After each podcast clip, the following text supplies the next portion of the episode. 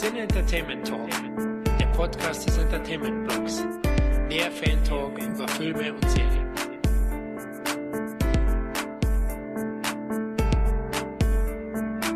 Hallo und herzlich willkommen zu einer weiteren Ausgabe des Cine Entertainment Talk. Nachdem wir zu Beginn des CET-Podcastes 2015 die Kultschmiede Canon Films per Doppelfolge hochleben haben lassen, haben wir uns gedacht, dass es nach über 100 reguläre CET-Folgen höchste Zeit wird, mit Carolco Pictures auch die zweite kultig verehrte Produktionsfirma aus der Videothekenhochzeit zu feiern. Aufgrund dem unglaublich hohen und vor allem auch interessanten Output von Mario Casar und Andrew Wynias Produktionsstätte teilen wir das Ganze wie bei Canon schon auf zwei Teile auf. Heute plaudern wir über die Anfänge und den Aufstieg zum unabhängigen Filmstudio während der 80er und in Teil 2 geht es dann in die 90er, wo Karolko seine Hochzeit und zugleich auch dann den Niedergang erlebte. Aber bevor wir loslegen, stelle ich erstmal meinen heutigen Plauderbruder vor. Da ist nämlich wieder Videothekenkind und CET-Mitbegründer Kevin dabei. Ja, hallo liebe Zuhörer, hallo Florian.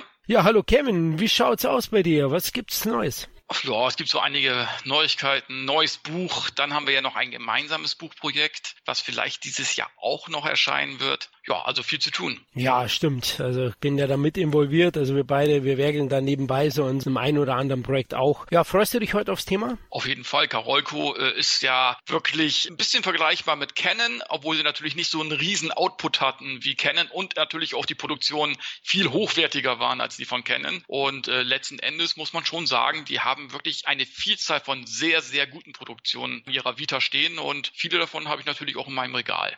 Ja, ich auch, klar. Deswegen haben wir beide uns ja auch gedacht, wir werden über das Studium mal sprechen. Ja, an meiner Stimme habt ihr mich wahrscheinlich schon erkannt, liebe Hörer. Der zweite Karolko-Jünger ist meine Wenigkeit, der Florian. Was verbindest du, Kevin, allgemein mit Karolko, mit der Filmschmiede? Wie gesagt, hochwertige Produktion, teure Filme, Star besetzt natürlich, äh, Schwarzenegger, Sharon Stone, äh, also die haben ja auch wirklich die ganz großen Stars in ihren Filmen gehabt und das Budget war auch wirklich immer sehr, sehr hoch, aber das hast du auch an den Filmen gesehen, dass sie auch wirklich auf Hochglanz poliert waren, wie in den 80ern, aber auch noch in den 90ern, Anfang der 90er und die hatten eben halt auch nicht so einen großen Output sozusagen, die haben jetzt nicht so viele Filme rausgebracht, aber wenn sie einen Film rausgebracht haben, dann war es auch einer, der relativ teuer war und auf den die natürlich natürlich ihre Karten gesetzt haben, sage ich jetzt mal. Also ich sag mal so, es war jetzt auch kein Studio wie jetzt zum Beispiel Disney, die meinetwegen auch große Flops hätten verkraften können, weil die eben halt nicht so einen großen Output hatten, dass jetzt andere Produktionen äh, meinetwegen diesen Flop ausgleichen hätten können. So einfach zumindest. Am Anfang war es vielleicht so, aber am Ende, da kommen wir ja dann später zu, war es eben halt nicht mehr der Fall. Wenn dann mal so eine große Produktion gefloppt ist, dann hatten sie eben halt nichts äh, da entgegenzusetzen, großartig. Und das war dann letzten Endes auch das Ende von, von dem Studio. Aber letzten Endes haben die doch wirklich wirklich gute Filme gemacht. Also die kann man ja gar nicht alle nennen. Aber wir gehen sie heute alle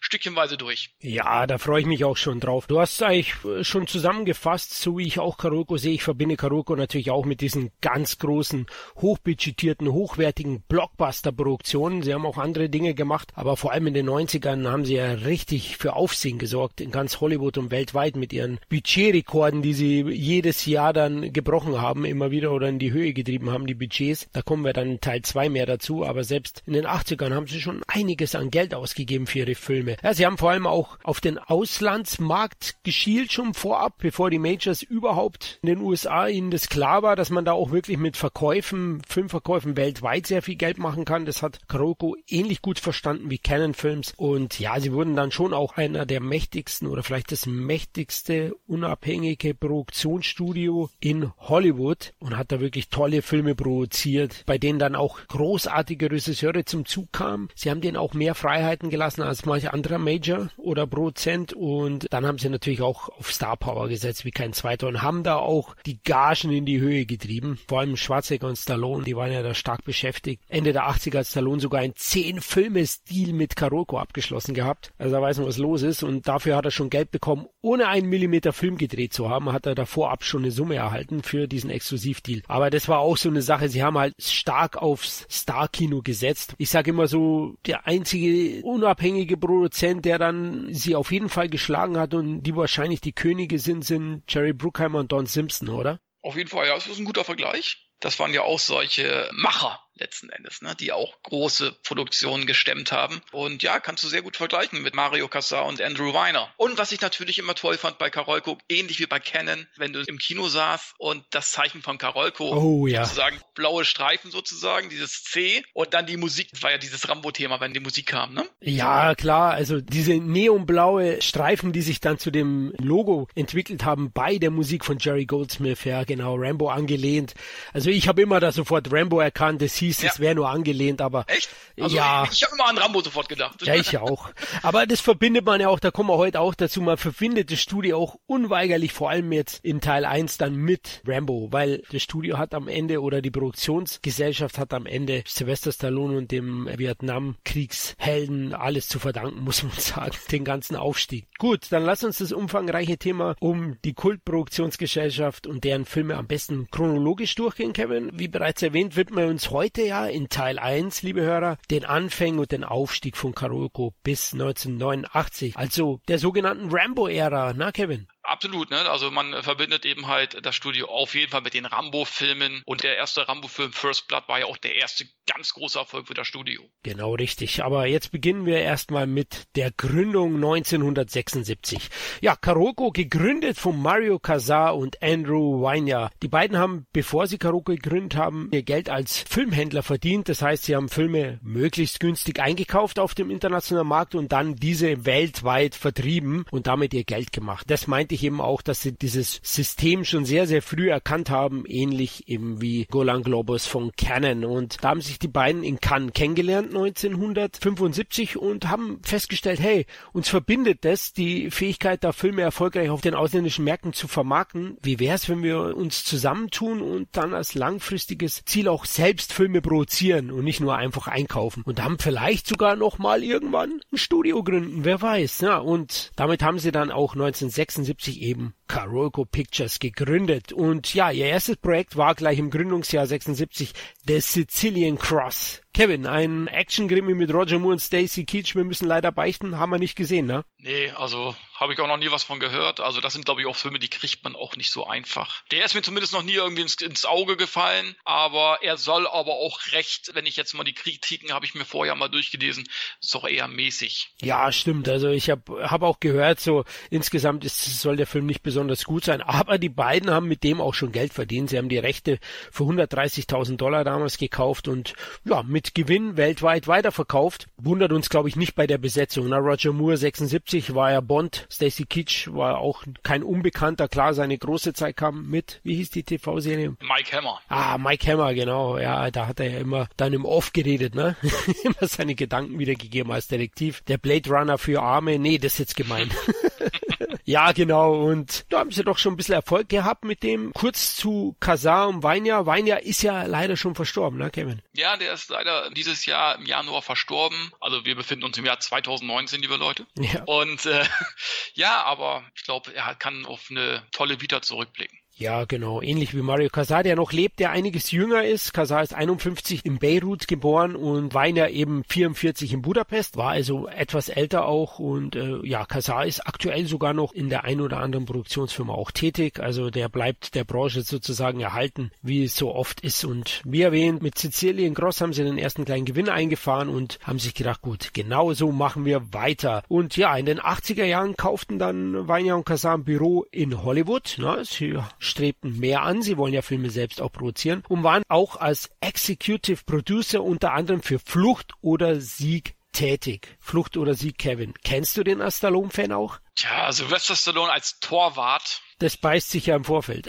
ja, ich nehme Stallone so einiges ab. Boxer natürlich, großartig. Auch den äh, Armdrück-Champion. Aber ein Torwart, ah, ich weiß nicht. Also das, die Amerikaner inszenieren einen Film über Fußball. Ich meine, der Film selbst ist nicht schlecht. Der ist wirklich auch ein bisschen unterbewertet, muss ich sagen. Der hat ja auch Fußballstars in dem Film. Ich glaube, ähm, ja. Pele spielt zum Beispiel, ist glaube ich dabei. Also der Film ist, ja, wie soll ich sagen, es ist ein Thriller. Ein Thriller mit Sporthintergrund. Die wollen ja ausbrechen während des Spiels. Ich glaube, eine Gefängnismannschaft spielt gegen eine ausgesuchte Mannschaft oder wie war das? Ja, genau. Also ganz kurz zum Inhalt, zu Propagandazwecken organisiert ein deutscher Major, der heißt von Steiner. Erinnerung an die Ende der 70er, wie hieß er? Steiners Eiserne Kreuz, ne? Da mhm. hieß jeder zweite deutsche Major hier Steiner. äh, gespielt von Max von Südow, auch ein ganz großer. Und der möchte eben in Paris zu Propagandazwecken ein Fußballspiel veranstalten, wo Deutsche gegen alliierte Strafgefangene spielen, um dann auch wieder der ganzen Welt zu zeigen, wie sie denen überlegen sind. Und Stallone ist einer von diesen Fußballspielern, oder besser gesagt, er ist der Torwart, der Neuer der Zeit. der Toni Schumacher von damals. Aber die alliierten Spieler haben noch einen zweiten Hintergedanken, nicht nur dieses Spiel, sondern sie wollen ja eigentlich währenddessen dann eine Massenflucht organisieren und entkommen. Am Ende packt sie dann doch der sportliche Ehrgeiz und sie wollen das Spiel auch um jeden Preis gewinnen. Ja, Flucht oder Sieg, du hast gesagt, es ist so eine Mischung aus Sportfilm und, und Kriegsdrama. Es ist handwerklich wirklich gut gemacht. Hat einen tollen Regisseur, einen weltberühmten Regisseur auf dem Regiestuhl, ne? Ja, er hat John Huston, also wirklich ein weltbekannter Regisseur. Also das muss man schon sagen. Also bei dem Film stimmt auch alles. Ne? Da kann man nicht meckern. Der ist handwerklich gut. Ich glaube, der zählt sogar zu den besten Sportfilmen aller Zeiten. Wurde ja von irgendwie besten Kritikern irgendwie der Welt gewählt. Aber ich muss sagen, Stallone ist für mich eine Fehlbesetzung in dem Film. Oh, das ist hart. Kevin, das von ja. dir. Oh Mann. Ja, es tut mir leid. Ich kann, aber es ist natürlich auch mit dem Hintergrund, wir kennen Stallone halt als Rocky, als Rambo und so weiter. Und Flucht oder Sieg ist, glaube ich, auch nicht der erste Film, den wir mit Sylvester Stallone gesehen haben. Also hätten wir Stallones Karriere chronologisch verfolgt, dann würde ich das vielleicht aus anderer Sicht sehen. Aber man ist ja, meine ersten Stallone-Filme waren Rocky 4 und so weiter. Und Flucht oder Sieg habe ich dann erst viel später gesehen. Und ihn dann als Torwart zu sehen, das ist für mich befremdlich irgendwie. Und ich, ich finde, der Film ist gut besetzt. Bis auf Sylvester Stallone. Meine Meinung. Also teilweise würde ich das sogar unterschreiben, Kevin. Also ich, ich mhm. finde Stallone überzeugt durchaus so vom, vom Charisma her und so. Ja. Und er kann auch einen Sportler wiedergeben. Er hat einfach eine Sportlerfigur und, und eine Ausstrahlung dazu. Finde aber auch, man merkt hin und wieder, der hat noch nie in seinem Leben äh, Fußball gespielt. Das merkst du, wie er den Ball tritt oder, oder dann zum Ball steht oder so. Du merkst es einfach. Glücklicherweise hat man ihn dann ins Tor gestellt. Stell dir mal vor, er wäre Stürmer gewesen an Seite ja, von Pelé. Ja, also als mit, mit 1,70 Meter oder wie groß er ist. Ne?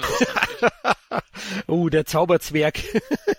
ja, genau. Also das ist schon so eine Sache, aber du hast gesagt, die Besetzung ist echt gut. Michael Caine ist dabei, Leute. Ja. Der ist immer gut. Max von Südow haben wir erwähnt als Major Steiner. Er gibt den Nazi auch erstklassig. Also ich finde auch, die spielen Stallone an die Wand. Das muss man einfach so sagen. Und Pelé ist dabei und Bobby Moore, der war damals auch ein Weltstar, ein Fußballstar. Da machen sie keine Fehler, weil die dürfen natürlich dann auf dem Spielfeld zaubern und die anderen sind dann eher Staffage, also Michael Caine und, und auch Stallone. Wobei der natürlich einen entscheidenden, oh, spoiler ich jetzt, oder? Ja, natürlich ist Stallones Rolle als Torwart, man weiß das, jeder, der schon mal im Tor war, besonders wichtig, weil jeder Fehler kann tödlich sein fürs Spiel und auch hier im echten Leben sozusagen.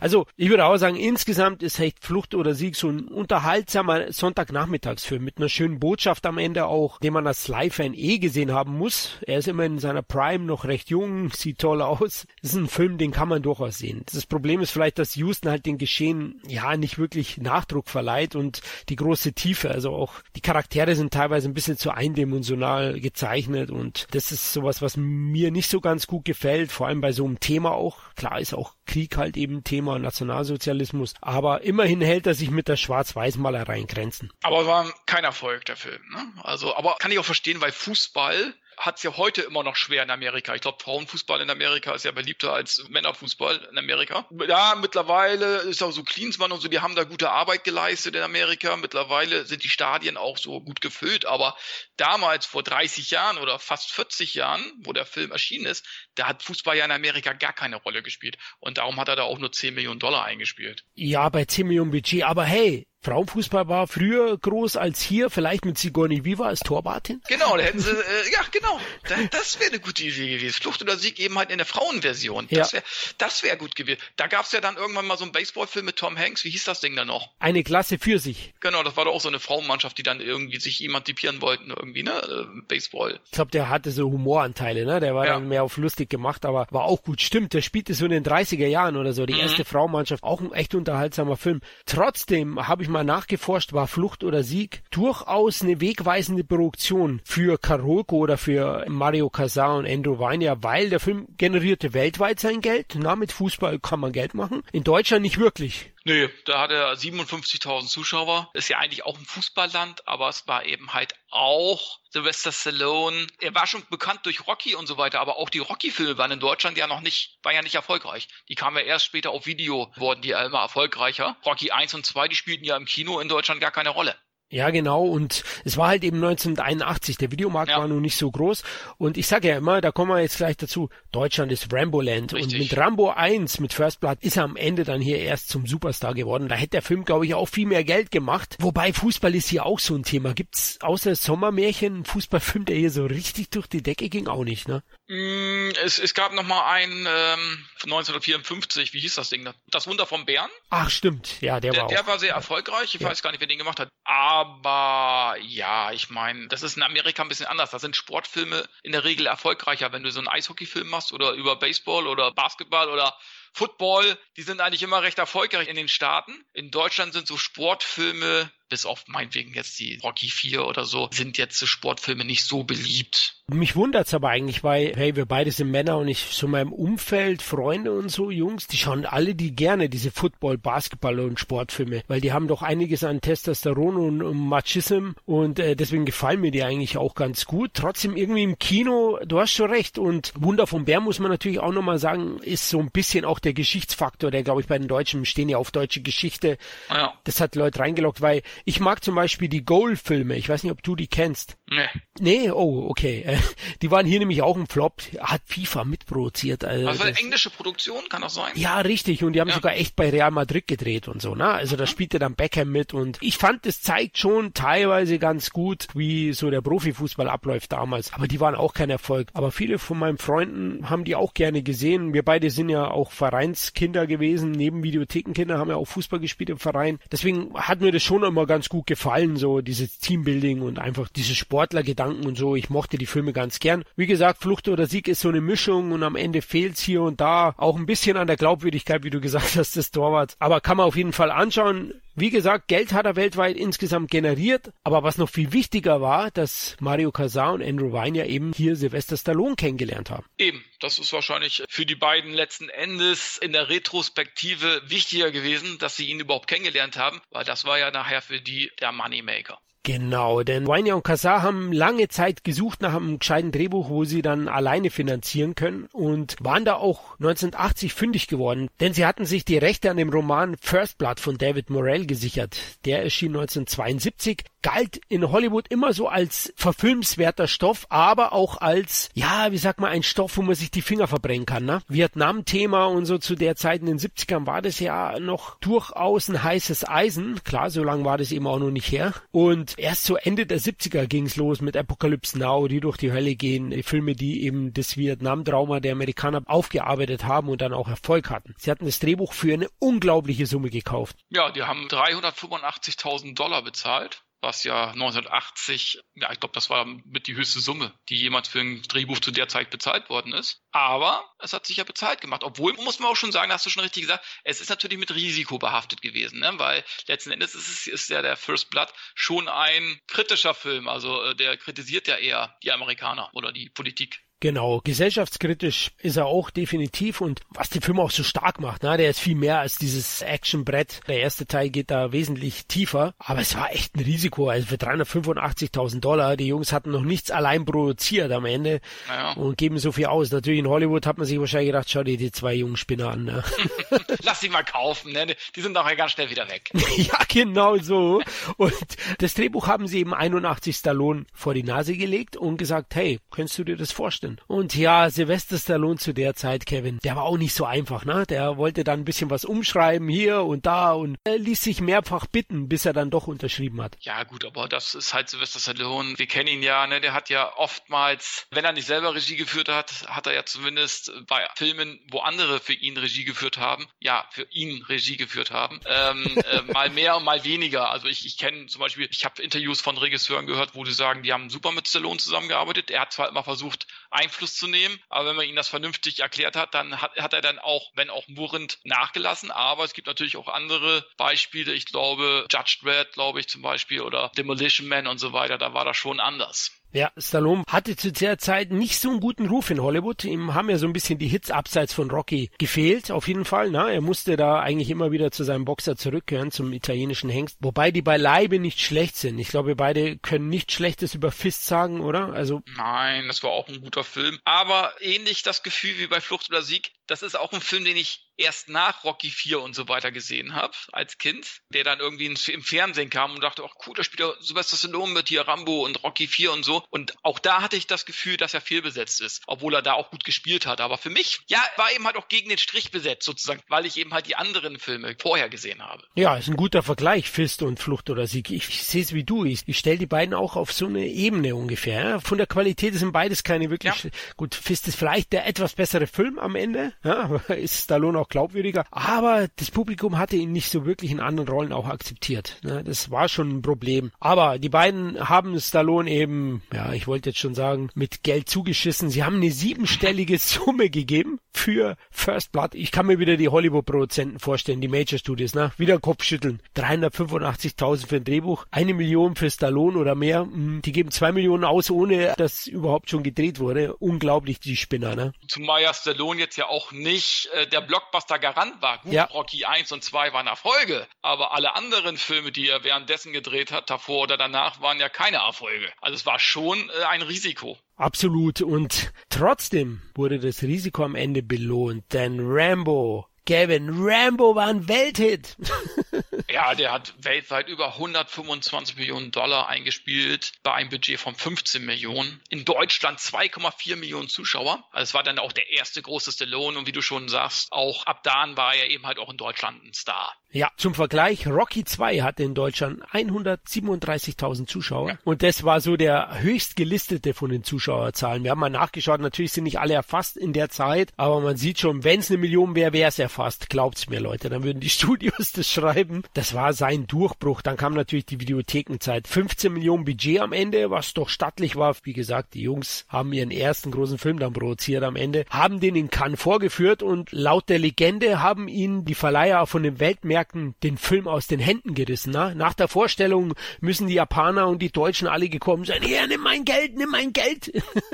Weil sie haben ja auch Rambo mit Pre-Sales finanziert und am Ende dann selbst weltweit verkauft. Deswegen ist er in jedem Land auch dann von einem anderen Verleih. Na, ihr kennt es heute, liebe Hörer. Warner verleiht seinen Aquaman überall auf der Welt unter Warner. Und bei Rambo war es so, dass in Deutschland war es, glaube ich, Scotia Deutschland hieß die Firma. In Amerika war es Orion Pictures damals noch und in den anderen Ländern dann auch andere Firmen. Äh, Studio Kanal hat später dann die Rechte aller Karoko-Filme erworben für den europäischen und großteils Weltmarkt. Da kommen wir aber noch dazu. Auf jeden Fall war es ein Mega-Hit. 125 Millionen in den 80ern. Wahnsinn. Ja, da hat sich das Risiko ausgezahlt. Man weiß, wenn das Ding in die Hose gegangen wäre, gut, ich weiß jetzt nicht, wie viel finanziellen Spielraum die hatten jetzt, ne, ob die sowas dann eingeplant haben. Aber ich kann mir gut, oftmals ist das so, wenn man so den ersten großen Film macht, dass man da auch alles reinsteckt, was man hat. Und wenn das Ding in die Hose geht, dann bist du auch weg.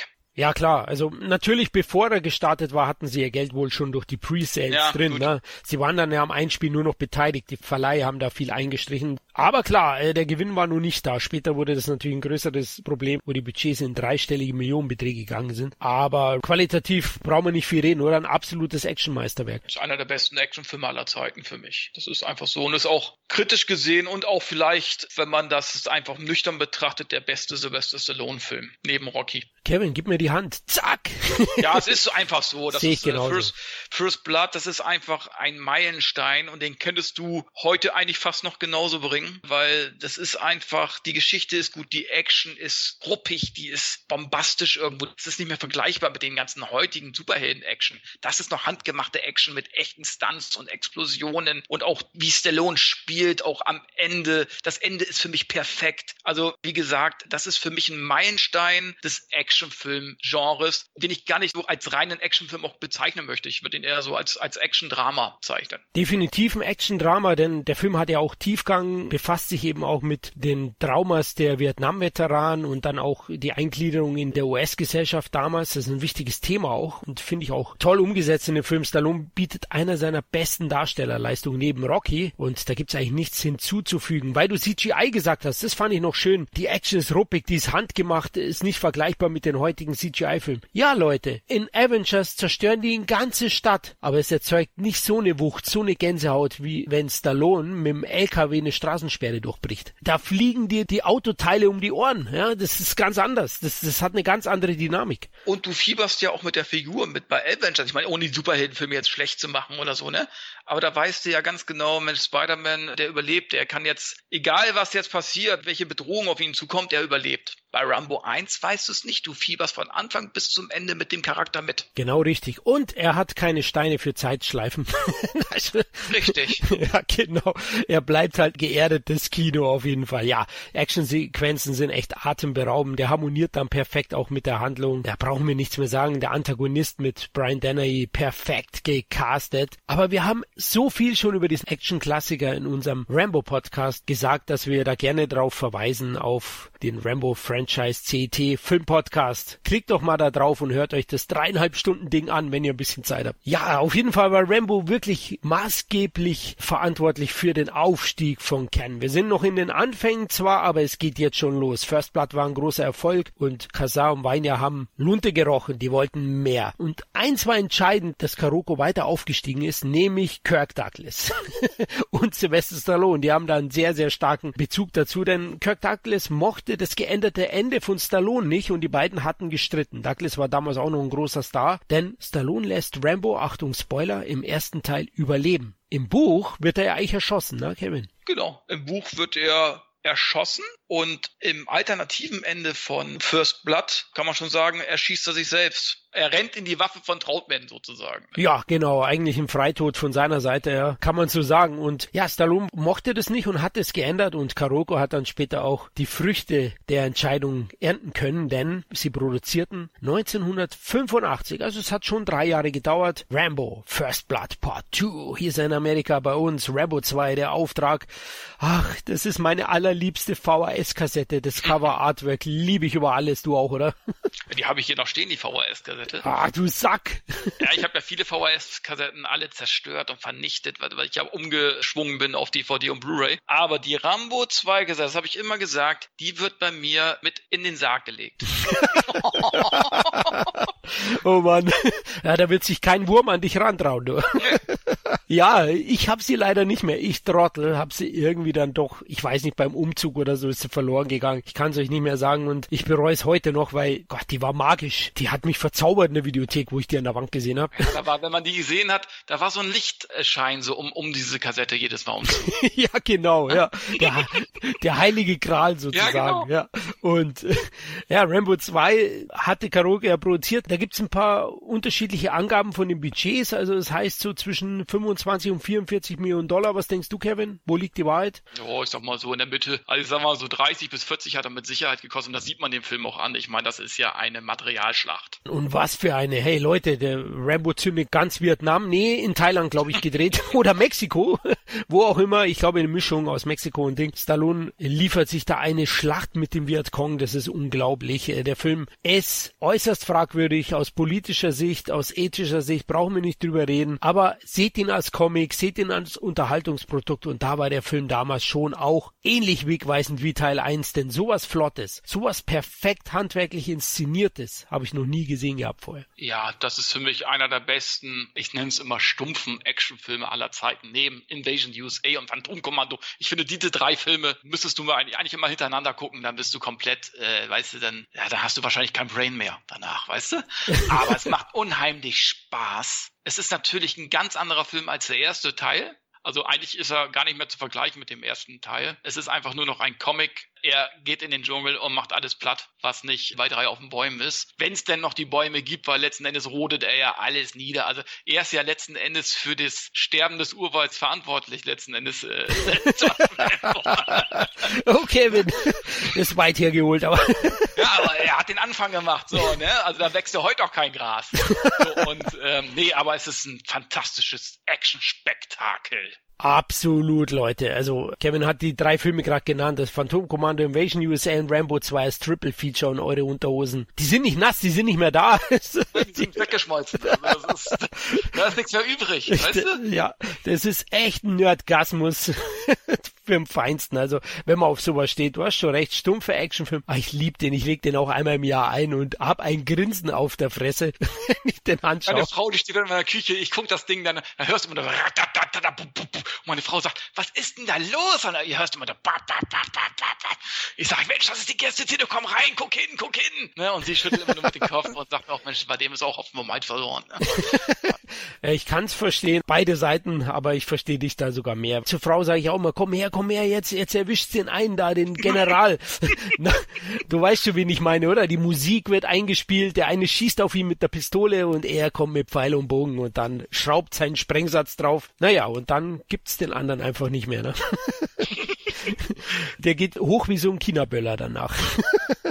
Also echt Wahnsinn, wirklich ein spektakulärer Actionfilm, der nicht umsonst damals so ein Riesenerfolg geworden ist. Äh, schlau gesetzt war er von Karoko. Ich denke, es war bewusst, dass man den Film veröffentlicht hat zum zehnten Jahrestag des Austritts der Vereinigten Staaten aus dem Vietnamkrieg. Ne? Da hat man natürlich dann auch Aufmerksamkeit bekommen, einiges, und es hat sich ausgezahlt für Karoko. Auf jeden Fall und es gab ja auch viele Trittbrettfahrer-Produktionen, ob das jetzt Thunder war, also die italienischen Actionfilme, die haben sich ja alle auch an diesem Film orientiert. Missing in Action-Filme, ich weiß gar nicht, Missing in Action 1 war glaube ich sogar vor Rambo ja. 1. Ne, aber trotz alledem, es war eben halt die Zeit, wo die Amerikaner so versucht haben, filmisch den Krieg doch nochmal für sich zu gewinnen. Aber ein bombastisches Feuerwerk, den kann ich mir wieder angucken. Und es war die erfolgreichste Zeit des Sylvester Stallone. Er war der Weltstar. Also es gab keinen anderen Star, der über ihn war. Genau, er war der König der Welt sozusagen. Auf jeden Fall ein Mega-Hit war er. 150 Millionen in den USA, aber weltweit. Man sieht, wie gut doch der Weltmarkt verstanden worden ist von Karoko. Hat er noch mehr eingespielt. Na, vergleichsweise gibt es kaum Filme, die, die genauso viel international eingespielt haben wie in den USA. Und das hat aber Rambo 2 geschafft. Genau. Über 300 Millionen Dollar hat er weltweit eingespielt und über 4 Millionen deutsche Kinobesucher. Die Leute waren alle heiß. Und das zeigt dann eben halt doch, wie du schon sagtest, äh, dass Deutschland Rambo-Land ist. Ja, nach Rambo 2 ging es erst richtig los. Karoko expandierte und wollte zum Big Player werden letztlich. Es war so, dass Rambo eben ein Riesenerfolg war, ein finanzieller. Wir haben ja die Zahlen gerade genannt und Karoko hat es natürlich vernommen und hat sich dann danach verstärkt auf Big Budget Actionfilme konzentriert. Sie haben auch andere Dinge gemacht, aber sie haben schon die großen Stars und Regisseure angefragt, um eben diese Filme zu produzieren, weil die weltweit ihr Geld machen. Das haben sie verstanden. Wenn ein City High nur 16 Millionen in Amerika macht, macht er aber mindestens genauso viel weltweit und auf Video wahrscheinlich das Fünffache, ne?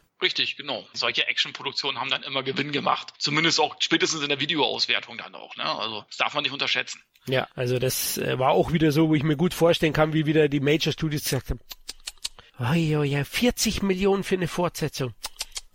Na, ich weiß nicht, es gab natürlich schon Indie 2 und so, aber Rambo 1 war jetzt nur nicht der super, super Hit in Amerika. 47 Millionen hatte der erste eingespielt. Da sieht man auch, wie erfolgreich der auf Video war, dass Rambo 2 das Dreifache eingespielt hat. Der kam auch im richtigen Zeitpunkt, Rambo 2. Ne? Das stimmt, da kam, ja. war der Kalte Krieg, ist ja auch da gerade so ein bisschen wieder hochgekocht mit Reagan und so weiter. Die bösen Russen und so. Das war ja in Rocky 4 auch so ein bisschen dasselbe Thema eigentlich. Anti-Russen-Film eigentlich. Ja, und das war gerade so in aller Munde. Timing hatten sie immer gut drauf. Also ja, ja in Teil 2 kommen wir, da haben sie das Timing irgendwann verloren. Da waren sie dann eher zu früh mit Piratenfilmen. Aber äh, bei Rambo 2 haben sie es absolut richtig getroffen und aufgrund dieses Hits haben sie sich endgültig auf dem Markt etabliert gehabt und haben dann stark expandiert. Da kommen wir jetzt gleich dazu. Vor allem 87 und 88 kam nicht mehr nur ein Film raus, sondern gleich mehrere. Zuvor hatten sie mit Rambo 2 schon einen Vertriebsvertrag mit TriStar Pictures. Die haben dann auch bis 94 1990 alle Karoko-Produktionen in Amerika vertrieben. Denn Karoko selbst hatte im Gegensatz zu Ken keinen eigenen US-Verleih, sondern die haben ihre Filme eben dann einem anderen Verleih überlassen, der dann die Vermarktung übernommen hat. Aber die hatten einen sehr guten Vertrag mit TriStar, dass da viel Geld für sie hängen geblieben ist am Ende. Rambo 2, wer mehr über dieses Action-Inferno wissen will, Kevin, wir verweisen wieder auf unseren Rambo-Podcast. Und äh, Leute, das ist ein episches Ding. Also den müsst ihr euch auch nochmal anhören. Wenn ihr den schon mal gehört habt, hört ihn dann nochmal an. Und wenn nicht, dann hört ihn euch zum ersten Mal an. Da bereden wir ausführlich alle Rambo-Filme. Genau, da schießen wir euch in die Ohren, aber saftig. da knallt's richtig, ja. Kommen wir zurück zu Karoko. Rambo war ein Riesenhit und es ging weiter. Wie gesagt, sie expandierten stark. 1986 und 87 produzierten sie einige Filme. Zwei davon waren Angel Heart und Ausgelöscht. Die beiden waren jetzt nicht die ganz großen Hits. Ich würde sogar sagen, Ausgelöscht waren Flop von den finanziellen Zahlen. Kommen wir gleich dazu. Aber sie wurden von den Kritikern sehr gut besprochen und auch von anderen Filmemachern gut aufgenommen, weil sie gesehen haben, Karoko lässt denen gewisse Freiheit, ist ja unabhängig von den Majors und äh, das schätzten dann viele. Deswegen haben sie auch Leute bekommen, ne? Kevin wie Paul Verhoeven und wie äh, Nick Nolte, Mickey Rourke, also das waren ja alles, sei es jetzt aus Filmemacher-Sicht oder eben halt, was die Schauspieler angeht, das waren ja alles, alles was Rang und Namen hatte, hat ja Karolko sich äh, sozusagen die Verträge gesichert. Genau, Walter Hill, James Cameron später, also da waren wirklich namhafte Leute, Craven, selbst Carpenter, der zwar jetzt nicht unter ihrem Banner produziert hat, aber sie haben sich die Rechte an einigen Filmen von ihm gesichert. Also die waren da wirklich sehr untriebig und auch sehr beliebt teilweise. Nicht nur, weil sie ihm Freiheiten ließen, sondern im zweiten Teil kommen wir dazu. Sie haben auch die Stars sehr, sehr hofiert und und mit Geld um sich geschmissen, was ihnen auch negativ von vielen anderen Studios ausgelegt worden ist. War vielleicht auch ein bisschen Neid, Jungs. ähm, aber gut, war so. Kommen wir zu die Filme, die sie 87 dann veröffentlicht haben. Großteils schon 86 gedreht natürlich, man kennt es. Angel Heart ist einer von diesen. Der ist im 87 erschienen. Budget 17 Millionen Dollar, Kevin. Ich hatte ja gesagt, so der große Erfolg war er nicht. Nee, er war kein großer Erfolg, aber der hat im Laufe der letzten Jahrzehnte immer mehr an Reputation erlebt. Ne? Also wir wissen immer mehr Leute zu schätzen, Angel Heart. Und es ist eben halt auch ein sehr düsterer Film äh, mit einem, ich glaube, Robert De Niro spielt ja den Teufel und Mickey Rourke, der ja damals schon sehr bekannt war durch neuneinhalb Wochen und äh, ja, spielt dann eben halt auch eine sehr gute Rolle in dem Film, muss ich sagen. Aber es ist halt ein düsterer Film. Also für die Amerikaner vielleicht zu düster. In Deutschland hat er wirklich gute Zahlen geschrieben. Vielleicht, weil er eben halt auch gerade so das Maß aller Dinge war, was so den Macho-Typen sozusagen neben Mel Gibson und so war. Ne?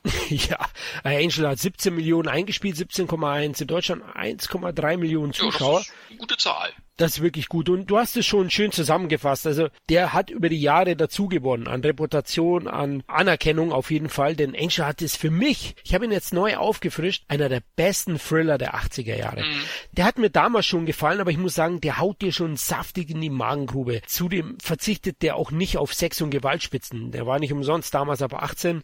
Der ist wirklich nichts für Zartbeseitete. Aber was Mickey Rourke und Robert De Niro hier als Gegenspieler abliefern, ist ganz großes Schauspielkino. Also fantastisch, muss gesehen werden. Da sieht man auch, was für ein Potenzial in Mickey Rourke steckte, schauspielerisch auch war einer für mich einer der besten Schauspieler zu der Zeit. Das war auch seine beste Zeit, so finde ich, so Mitte 80er bis Anfang 90er, bis er dann so wirklich irgendwie abgerutscht ist. Ich meine, der hatte jetzt nicht die großen Blockbuster, aber er hatte gute Filme gemacht, wirklich gute Filme gemacht. Und äh, ja, leider ist er dann so ein bisschen abgerutscht und hat dann viel an sich machen lassen. Ist dann wieder als Boxer, hat dann wieder geboxt irgendwie, welche Showkämpfe, was ich was. Hat er sich mit allen Sachen, hat er sich da irgendwie keinen Gefallen gemacht und kam ja dann eigentlich erst so richtig zurück, eigentlich so 2010 oder so, so ein Wrestler und so. Ich glaube, weiß gar nicht, wann er war, 2010 oder so. Das war eigentlich so sein Riesen-Comeback. Und vorher hat er zwar auch noch Sachen gemacht, aber da hat er jetzt nicht groß Aufsehen äh, mit erregt. Der hat ja eher mit seinen privaten äh, Sachen Aufsehen erregt. Ja, das stimmt. Wie du gesagt hast, Boxen, dann äh, hat er an sich rummachen lassen, hat vorher selbst ein bisschen rumgemacht in der wilden Orchidee und und hat das bisschen gefrönt, ne? Sein Sexsymbol da. Ich glaube, der hat auch so ein bisschen selber ein Persönlichkeitsproblem. Ich meine, wenn man seine Geschichte ein bisschen liest, er ist ja auch angeblich äh, missbraucht worden in jungen Jahren und so. Also es ist wirklich ja auch eine traurige Geschichte um ihn und seine Persönlichkeit hat da wahrscheinlich drunter gelitten. Er ist ein toller Schauspieler. Du hast es gesagt, die Titel, also in den 80ern. Leute, schaut im Jahr des Drachen an. Schaut auf jeden Fall Angel Heart an. Der hat wirklich tolle Titel damals gehabt. Auf dem Schwingen Neuneinhalb Wochen. Neuneinhalb Wochen, genau. Harley Davidson und The Marlboro Man mag ich. Zum ja. Beispiel, gut, der war jetzt Anfang 90er, aber ne, also der hat schon gute Filme gemacht. Auf jeden Fall. Also und Angel Heart ist sicherlich einer seiner besten Leistungen. Äh, Wrestler hast du erwähnt, sein Comeback davor ein bisschen in Sin City etwas Aufmerksamkeit mhm. erlebt. Sein Kumpel Stallone hat ihn auch ein bisschen zurückgeholfen, nämlich mit der Rolle in Get Carter. 2000 war das. Genau, dann war ja noch ein Double Team, war ja noch der Bösewichter in diesem Van Damme Dennis Rodman Vehicle. Double Team, oh, oh Gott, du packst Dinge aus hier. Ja, ich, das, das, das, das kennt man ja noch. Ne? Aber man muss schon sagen, er hatte schon eine Durchstrecke, eine sehr lange Durchstrecke. Das waren ja keine Filme, wo er jetzt sich wieder äh, etabliert hat. Das war ja wirklich dann erst wieder mit Sin City und The Wrestler. Oh, das war jetzt ein Wortspiel. Durchstrecke. Er war ja auch Alkoholiker. du bist fies, aber es stimmt schon. Also das ist auf jeden Fall so. Teilweise selbst verschuldet auch, ist eben zum Boxen gegangen, hat die Schnauze voll gehabt von Hollywood auch. Homeboy war, glaube ich, sogar so ein Boxfilm, wo er dabei war. Da hat es dann angefangen. Ich glaube, während der Dreharbeiten ist er dann wieder auf die Idee gekommen, ach komm, ich halte meine Birne wieder in den Ring. Was, glaube ich, nicht so, so eine gute Idee war. Am Ende hat er auch zugegeben. Also ich finde, er ist auch so der männliche Melanie Griffiths. Oh, jetzt tut mir was weh, die Hämorrhoiden. okay, ja, okay, ja. Ich weiß, was du damit sagen willst. Also du hast nicht ganz unrecht, wobei Mickey Rourke natürlich die Griffith mit einem Auge wegspielt. Also schauspielerisch ist er schon eine andere Nummer, aber ja, es ist einfach schade gewesen, dass er da gute Zeit verschwendet hat, denn ich habe den sehr, sehr gerne gesehen. 24 Stunden in seiner Gewalt ist auch ein ganz guter oh, Film ja. von ihm. Also der hat schon einige gute Titel gehabt. Kurz nochmal zurück zu Angel. Also wie ich es erwähnt habe, einer der besten Thriller der 80er Jahre und das liegt großteils an der unglaublich dichten Atmosphäre, die der Film hat, den raffinierten doppelbödigen Plot. Wir sagen jetzt nichts, keine Spoiler. Als wirklich eine sehr, sehr interessante Story, die einige Wendungen hat und die man auch nicht errät und davon lebt der Film auch. Also lasst euch da überraschen, nicht zu viel drüber lesen und wie erwähnt, die erstklassigen Darsteller. Also der Regisseur Alan Parker, der hat da wirklich einen sehr, sehr guten Spannungsbogen dann auch inszeniert. Der geht sukzessive nach oben und erzeugt dadurch so eine ungemeine Sogwirkung, dass du dich dem Film nicht entziehen kannst. Du wirst da reingezogen in dieses New Orleans, in diese Düsternis. Es ist ja so ein okkult-Psycho-Thriller, der da in diese Richtung geht und hat auch einen hohen Erotik-Touch. Das hat ja Mickey Rourke auch ausgezeichnet. Also der hat grundsätzlich mit den Schauspielpartnerinnen rumgemacht, ne, in, in den 80ern. Ja gut, aber mein Gott, Wer hätte es nicht getan? genau, ja. Kim Basinger und ich glaube in, in, was ja damals fast schon ein Skandal war, in, in Angel Heart mit Lisa Bonet. Lisa Bonet ist eine von den Mädels in der Bill Cosby Show gewesen. Die älteste Tochter spielte die da und die war noch in der Serie zu dem Zeitpunkt und war hier halt als Love Interest freizügig zu sehen, was damals eben viel Aufmerksamkeit auch erregt hat bei dem Film. US-technisch vom Einspiel hat es zwar nicht so viel Einfluss genommen am Ende mit diesen nur 17,1 Millionen. Ich denke, die Story ist ein ein bisschen zu verzwickt am Ende. Man muss da wirklich aufmerksam zuschauen. Was aber jetzt auch schön ist, wenn man den Film öfter sieht, fallen einem Dinge auf, die dann Sinn machen. Das finde ich auch, diesen Film, den kannst du auch zwei, dreimal schauen, wobei er eben etwas in die Magengrube schlägt. Also jetzt so im Sommer. Das ist kein Mainstream-Film, wo ich jetzt sage, dass, also mich wundert das Einspiel jetzt ehrlich gesagt nicht, weil das ist auch wirklich kein Film fürs Massenpublikum eigentlich, sage ich jetzt mal, ne? Ja, aber insgesamt weltweit hat er sein Geld gemacht ja. und vor allem er wurde auch wirklich gut besprochen von den Kritikern und das wird am Ende Karoko auch gereicht haben mit dem Videomarkt. Der andere Film ist ausgelöscht von 87. Der sollte eigentlich schon Ende 86 erscheinen. Dann hat man den Film nochmal umgeschnitten, weil man nicht so ganz zufrieden war. Könnt ihr alles im Underrated 8 Podcast hören, die 80er Jahre. Da stelle ich den Film ausgiebig vor, auch mit der Hintergrundgeschichte. Also gerne auch den mal anklicken. Und ausgelöscht ist eben kein so ein großer Erfolg geworden. Ne? Ja, der hat 22 Millionen gekostet und hat nur 11 Millionen eingespielt in Amerika. Und das wundert mich eigentlich eher, weil äh, das ist ja eigentlich so ein Film, der schon schon, schon das Mainstream-Publikum anspricht, zumindest die actionaffinen Menschen und hat auch eine gute Besetzung gehabt. Walter Hill hat Regie geführt der bekannt ist für gute Actionfilme. Hatte zum Beispiel mit 48 Stunden, zum Beispiel mit Nick Nolte ja schon große Erfolge gefeiert. Wundert mich so ein bisschen, dass der untergegangen ist. Ja, mich auch im Nachhinein, denn ich liebe den Film. Dieses Jahr ist er auch von Koch Media erschienen im August. Also unbedingt holen das Mediabook. Hammer. Der Film ist wirklich gut und unterschätzt. Ich könnte mir vorstellen, Kevin, dass Nick Nolte vielleicht schon seine beste Zeit als Hauptdarsteller ja. hinter sich hatte. Ja, das erklärt wahrscheinlich auch, dass er dann 1990 dann die Fortsetzung zu 48 Stunden gemacht hat. Man hat dann auch gesehen, Eddie Murphy war dann der Hauptact und er war dann nur noch die zweite Geige. Beim ersten Film war es ja umgekehrt. da hat man eben halt schon gesehen, wie der äh, Stellenwert mittlerweile also von Nick Nolte dann doch ein bisschen oder der Stern so ein bisschen gesunken ist, obwohl er ja einige gute Knaller in den 80ern hatte, also wirklich auch Komödien. Hier ähm, Zoff in Beverly Hills zum Beispiel war auch super Film, ne? Aber ja, das kann sein, dass da der Stern schon so ein bisschen sank, äh, was, was Nick Nolte betrifft. Aber er kam ja auch immer wieder zurück eigentlich im Laufe seiner Karriere. Ja, das stimmt. Man muss auch sagen, zu der Zeit 87, es gab schon Hochglanzkino und Walter Hill ist nicht dafür bekannt, sondern der macht eben eher, ich sag mal, Oldschool-Action, ruppige, handwerklich perfekt gemacht, aber eben weit weg vom Hochglanz. Und äh, ausgelöscht ist dann eher so ein staubiger Western-Vertreter. Ne? Mit staubig meine ich nicht, dass er irgendwie angestaubt ist oder langweilig langweilig. Nein, der ist großartig, der ist geradlinig, der ist packend, der liefert Shootouts vom Allerfeinsten. Ich finde, Hill kann das mit am besten. Shootouts, ja. äh, spannend und vor allem auch knüppelhart zu inszenieren. Liebe ich und, und inhaltlich bietet der zwar einige genre-typische Schwächen, aber hey, Hill ballert das eben einfach mit seiner handwerklichen Perfektion weg. Aber ich denke vielleicht, dass er mit den ganzen Hochglanzprodukten, die zu der Zeit schon rauskamen, wir reden hier wirklich auch von den Stallone-Filmen, die Rambo-Filme hatten schon Hochglanz, Beverly Hills Cop 2 war, Top Gun war, ja, vielleicht war das nicht mehr ganz up to date. Du ist nur eine Vermutung, weil die Besucherzahlen in Deutschland waren ja auch nicht gut. Nee, nur 150.000 Zuschauer. Und wie gesagt, ich wundere mich so ein bisschen, weil so der Stern von Nolte, der sank zwar schon so ein bisschen, aber er war ja immer noch up to date. Ich kann es mir nicht wirklich erklären, ich wäre damals ins Kino gegangen, hätte ich schon gedurft über den Film, aber ich glaube auf Video hat er dann auch umso besser funktioniert. Ja, ich denke vor allem im Weltmarkt mit Nick ja. Nolte haben sie verkauft. Der Film wird keine Miese gemacht haben, aber es war jetzt kein großer Erfolg. Beide Filme nicht zu dem Zeitpunkt. Wir reden von Karoko, einem Studio oder besser gesagt eine Produktionsgesellschaft, die noch am Anfang stand und die schon aufpassen musste, weil sie auch 86, gleich dazu noch einige Sachen zugekauft hatten. Zuvor haben sie noch den John Carpenter Film Die Fürsten der Dunkelheit eingekauft. Also den hatten sie nicht produziert, sondern Karoko hatte sich die Rechte für den internationalen Markt abseits von Nordamerika, also USA und Kanada, gesichert. In Deutschland, weiß ich noch, prangte auf dem VHS-Cover Karoko unten im Eck. Starlight Video hat ihn verliehen. Karoko hat ja hier keinen eigenen Videoverleih gehabt. Ich habe ihn erst auf Video gesehen. Ich liebe diesen Film. Wie geht's dir mit Fürsten der Dunkelheit? Da muss ich sagen, den habe ich auch erst später immer mehr lieben gelernt, so wie viele andere Leute glaube ich auch. Der allgemeine Tenor war damals, glaube ich, eher negativ auf den John Carpenter Film, weil John Carpenter hat auch immer halt immer gut vorgelegt. Das war ja auch immer schwer, seine, seine vorherigen Filme zu toppen. Na, du wirst ja immer verglichen mit den besten Filmen. Aber auch da muss ich sagen, Fürsten der Dunkelheit hat jetzt auch in der Retrospektive gesehen Reputation erfahren. Genau wie Angel Heart, muss ich sagen. Der ist, finde ich, der unterschätzteste John Carpenter-Film. Und heute wird er auch mehr wertgeschätzt, als ihm damals zuteil wurde. Das würde ich auch so unterschreiben. Muss auch sagen, ne, als Jugendlicher hat mich die Atmosphäre schon mitgenommen auch und, und fasziniert.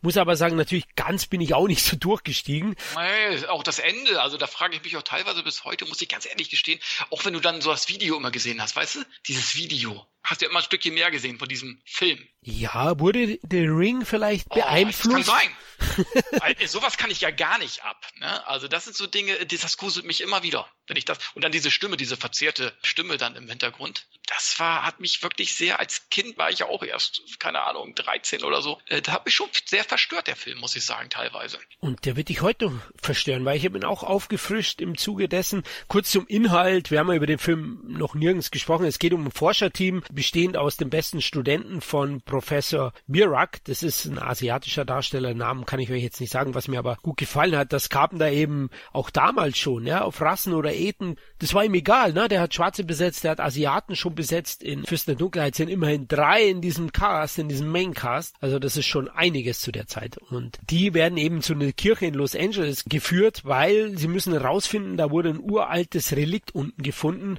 das scheinbar sich in irgendeiner Weise belebt hat und Einfluss nimmt auf die Umwelt. Ne? Leute laufen plötzlich rum, so, ich sag mal, ja, Penner sagt man nicht, wie nennt man die? Obdachlose. Entschuldigung. äh, Obdachlose laufen rum wie Zombies, äh, Kakerlaken laufen auf der Straße rum und sie müssen schnellstmöglich erforschen, was das mit diesem Ding auf sich hat. Das würde nämlich von einem Geheimbund namens die Bruderschaft des Schlafes da unten immer unter Verschluss gehalten. Nur jetzt scheint es plötzlich zu Leben erweckt worden zu sein. Carpenter auf jeden Fall war ein bisschen enttäuscht nach dem großbudgetierten Flop Big Trouble in Little China, den ich immer noch sehr, sehr schätze. Aber das war auch wieder so ein Studiofilm von Carpenter, der ein Flop war. Wir können es nicht verstehen. Er war wahrscheinlich zu asiatisch zu der Zeit. Ich habe keine Ahnung. Er war seiner Zeit wohl wieder voraus. Das Asia-Kino war in den USA Mitte der 80er noch nicht so, so angesagt. Und deswegen wollte er bewusst auf einen niedriger budgetierten Film, auf einen kleineren Stoff kommen und hat eben Fürsten der Dunkelheit danach gedreht. 87. In Deutschland ist er sogar erst 88 erschienen und verlässt sich da voll und ganz eben auf sein Gespür für, für nervenzehrenden Horror. Ja, das kann er ja wirklich. Es ist ja auch der zweite Teil der sogenannten apokalyptischen Trilogie von Carpenter. Das sind Filme, die haben jetzt miteinander nicht wirklich was zu tun, aber sie haben eine ähnliche Atmosphäre und ein ähnliches Thema. Also es geht dann um eine allgegenwärtige düstere Bedrohung in irgendeinem Sinn, die die Apokalypse heraufbeschwört. Und ich finde den echt klasse. Wie du sagst, das Ende ist wieder mal mehrdeutig. Das mag ja Carpenter gerne auch offene Enden. Und äh, das kann man dann auch ein bisschen so interpretieren oder so. Ich find's klasse. Der Film bietet unglaublich starke Bilder. Carpenter, was der da rausholt, na, das Budget war nicht so hoch. Drei Millionen Dollar. Der Film spielt ja auch hauptsächlich in diesem Gebäude, wo sich ja dieses Kamerateam aufhält. Die filmen ja diese ganzen Phänomene sozusagen, was da drin vorgeht. Trotz alledem, er sieht natürlich hochwertig aus, aber das hat, das haben John Carpenter Filme immer. Die haben immer hochwertig ausgesehen. Und letzten Endes war es ja trotzdem ein Erfolg. Ich meine, der hat in Amerika 14 Millionen eingespielt. Ist jetzt nicht riesen toll jetzt irgendwie, aber es ist ja im Anbetracht von drei Millionen Budget ist es ja immer noch gut. Und in Deutschland hat er äh, 465.000 Zuschauer. Also Carpenter hat in Deutschland eigentlich auch immer ganz gut funktioniert.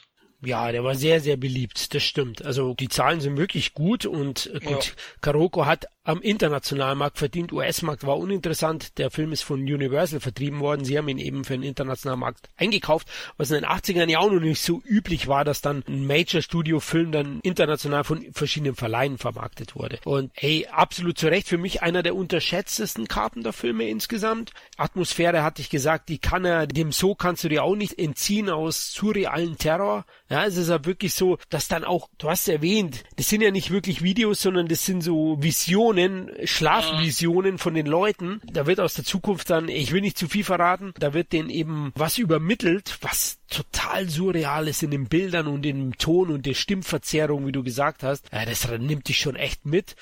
Und die Besetzung ist auch nochmal toll, denn Don Pleasant führt da wirklich eine tolle Riege an Schauspielern an, die alle nicht wirklich groß bekannt sind. Das sind eher so, so B-Movie-Recken und ja, ehemalige Fernsehgrößen. Also ihr werdet hier den Murray aus Trio mit vier Fäusten sehen. Wer ist Murray? Das ist der mit der Brille. Vielleicht du kennst ihn, oder?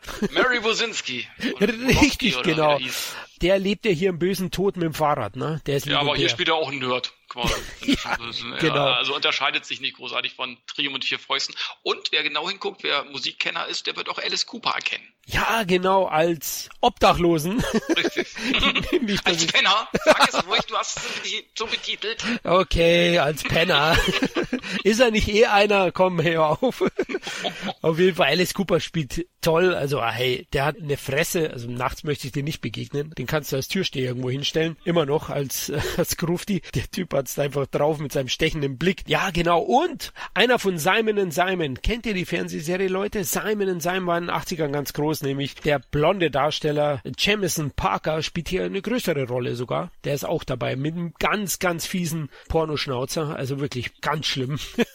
Steht ihm überhaupt nicht, aber egal, es sind also, die 80er. So, so, so ein Schenkelbesen. ja, genau. Ein Ritzenputzer. Uiuiui, Kevin, jetzt äh, ja, sorry. einfach so, so ein Drecksbalken unter der Nase, ja, so ein Muschiputzer hat auf ähm, man merkt auch, er ist ein bisschen scharf in dem Film, das merkt man. Also er, er ist ja einer dieser Wissenschaftler, die da alles aufzeichnen und dann leider zu spät merkt, dass da was falsch läuft. Aber insgesamt echt ein sehr, sehr starker Carpenter, mit dem er eigentlich auch so, so ein kleines Comeback hatte. Back to the Roots und wie gesagt, zu Recht ein Erfolg und für Karoko auch ein Erfolg. Aber trotzdem, wir hatten die drei Titel 87 erwähnt, ausgelöscht, Angel Heart und Fürsten der Dunkelheit. Alles keine Mega-Hits, und während dieser Zeit 86 und 87 hatte Karoko zugekauft. Sie hatten unter anderem den Heimvideovertrieb IVE eingekauft, wollten da dann auch unabhängiger sein auf dem Videomarkt und zudem haben sie dann auch den Fernsehsyndikator Orbis Communications für 15,4 Millionen Dollar gekauft und dann auch noch die Produktionsstätte von De Laurentiis übernommen, der ja pleite ging. In North Carolina war die und das war doch einiges an finanziellen Aufwand, sodass sie natürlich einen großen Hit gebraucht haben, Kevin. Und was macht man dann? Dann nimmst du natürlich, äh, machst du natürlich eine Fortsetzung von deinem bisher größten Hit, Rambo 3. Auftrag in Afghanistan. Prädikat wertvoll. Ja, genau. Heutzutage würde ich echt, es wäre geil gewesen, wenn der Film heißt Rambo 3, das blaue Licht oder irgendwie mhm. so. Auf jeden Fall haben sie ein Rekordbudget dafür ausgegeben. 63 Millionen Dollar, ich glaube, das war zu der Zeit der teuerste Film aller Zeiten oder zumindest einer der teuersten Filme aller Zeiten. Und äh, ja, das sieht man dem Film natürlich auch in jeder Pore an. Ich meine, letzten Endes taktisch ist es richtig. Ich hätte es genauso gemacht, wenn ich gesagt habe, Mensch, jetzt muss ich aber wieder frisches Geld äh, generieren. Wir haben einiges an Ausgaben gehabt, an Investitionen. Wir brauchen jetzt wieder einen Hit. Ich meine, wer hätte es nicht gemacht? Ich hätte es genauso gemacht. Aber man muss sagen, letzten Endes war das Einspielergebnis nicht wirklich zufriedenstellend. Das stimmt, ja. Kurz nochmal zum Budget. 63 Millionen Dollar. Allein Stallone hat 16 Millionen eingestrichen. Also es war auch seine Rekordgage zu der Zeit. Einfach nur Wahnsinn, aber es war klar, wie du gesagt hast, nach den massiven Investitionen musste Karoga einfach seine Rambo Cash Cow äh, melken und das hätten wir beide nicht anders gemacht. Wie du gesagt hast, die Zahlen waren nicht wirklich überzeugend in den USA vor allem, ne? Genau, also ich sag mal so, weltweit äh, sind die Zahlen eigentlich stabil geblieben, wenn man das mal vergleicht. Nur halt in Amerika hat er knapp 100 Millionen weniger eingespielt. Weltweit waren die äh, Ergebnisse fast ähnlich. Ja, das ist eben halt auch so ein bisschen kurios bei dem, bei dem Film. Aber ich schätze einfach auch mal, er kam zu spät. Der Film kam ja, nachdem die Afghanistan-Krise letzten Endes schon vorbei war. So, und ich glaube, wenn der vielleicht ein Jahr eher gekommen wäre, hätte das schon wieder ganz anders ausgesehen. Ja, da sind wir wieder bei dem Thema Timing, ne? Mit Rambo ja. 2, Timing perfekt. Rambo 3 wurde 87 schon gedreht und Ende 87, glaube ich, war es so, dass die Sowjetunion sich zurückgezogen hat aus Afghanistan und der Film erschien eben erst im Mai in Amerika 88, in Deutschland im Juli und war somit überholt von der aktuellen politischen Lage. Das hat ihm sicher ein bisschen was gekostet, aber du hast ja gesagt, hey, weltweit war der Film ein Riesenhit und auf Video erst, oder? Ja, auf Video, klar, Mensch. Also überall hast du das Rambo 3 äh, Logo gesehen und in Deutschland hat er ja trotzdem noch seine 2,6 Millionen Zuschauer, was ja natürlich trotzdem super ist. Ja, weltweit waren die Zahlen gut. Aber halt klar, der US-Dollar ist natürlich immer mehr wert. Das US-Einspiel ist natürlich erstmal die Gradlinie sozusagen, weil da am meisten hängen bleibt von jedem Dollar für die Produzenten. Das ist ganz klar, ne? Aber letzten Endes mit Videoauswertung und so und was ich was, also so ein weltweiter Kinoauswertung, hat dieser Film auch Plus gemacht. Aber natürlich im Vergleich zu Teil 2 eine Enttäuschung. Das muss man ganz klar sagen. Auf jeden Fall. Das war sicher eine Sache, wo Karaoko ein bisschen überrascht wurde. Zum Glück hatten sie ja mit Rambo ein richtiges Franchise, also Videospiele, wo er produziert. Ich hatte mhm. das Sega Mega Drive Spiel. Echt geil, Leute. Und äh, Spielzeug und andere Merchandising-Artikel liefen ja sehr, sehr gut. Ich hatte das Messer. Richtig mit Schleifstein vorne, mit Verbandszeug hier, mit so Nadel und Faden und so. Ja, richtig. Schmierst du deine Butterbrote heute noch mit dem Messer, oder? Ja, klar. Das, das nehme ich heute noch immer mit. Und wenn ich zur Bank gehe und brauche Geld, dann habe ich das Ding auch immer so in meiner der Tasche, dann äh, fragen die gar nicht großartig und geben immer schon leicht freiwillig. Ne? Ja, sehr gut. Und, und deine Socken stopfen kannst du auch mit dem Nägern. Alles, du kannst nähen, wenn du dir den Finger stichst, ach Mensch, kein Problem, sage ich. Wenn mein Sohn kommt, oh, ich habe mir den Finger äh, geschnitten, komm, kein Problem, ich hole Nadel und Faden. Das ist, Ding ist perfekt. Du bist echt super Dad oder Psycho Dad. Das ist ein schmaler Grad, Kevin. Ja, das Ding kannst du ja voll benutzen. Ne? Entweder nähst du, wenn nichts mehr zu machen ist, schneidest ab. ja, genau. Oh Gott, Harakiri. An der Qualität hat's vielleicht auch ein bisschen gelegen. Was denkst du, Kevin, der Misserfolg? Also uns beiden gefällt er, glaube ich, aber... Naja, es ist schon irgendwo eine Kopie von Teil 2. Nur, dass es jetzt in der Wüste spielt, das Spektakel, statt im Dschungel aber trotzdem sind hier auch trotzdem tolle Schauwerte. Ne? Also wenn ich nur sehe, der Battle hier Panzer versus Militärhubschrauber der Russen, die dann gegeneinander fahren und solche Sachen. Es gibt schon ikonische äh, Szenen auch in Teil 3. Aber es ist schon, er, er unterscheidet sich eigentlich letzten Endes nur geringfügig von, vom zweiten Teil.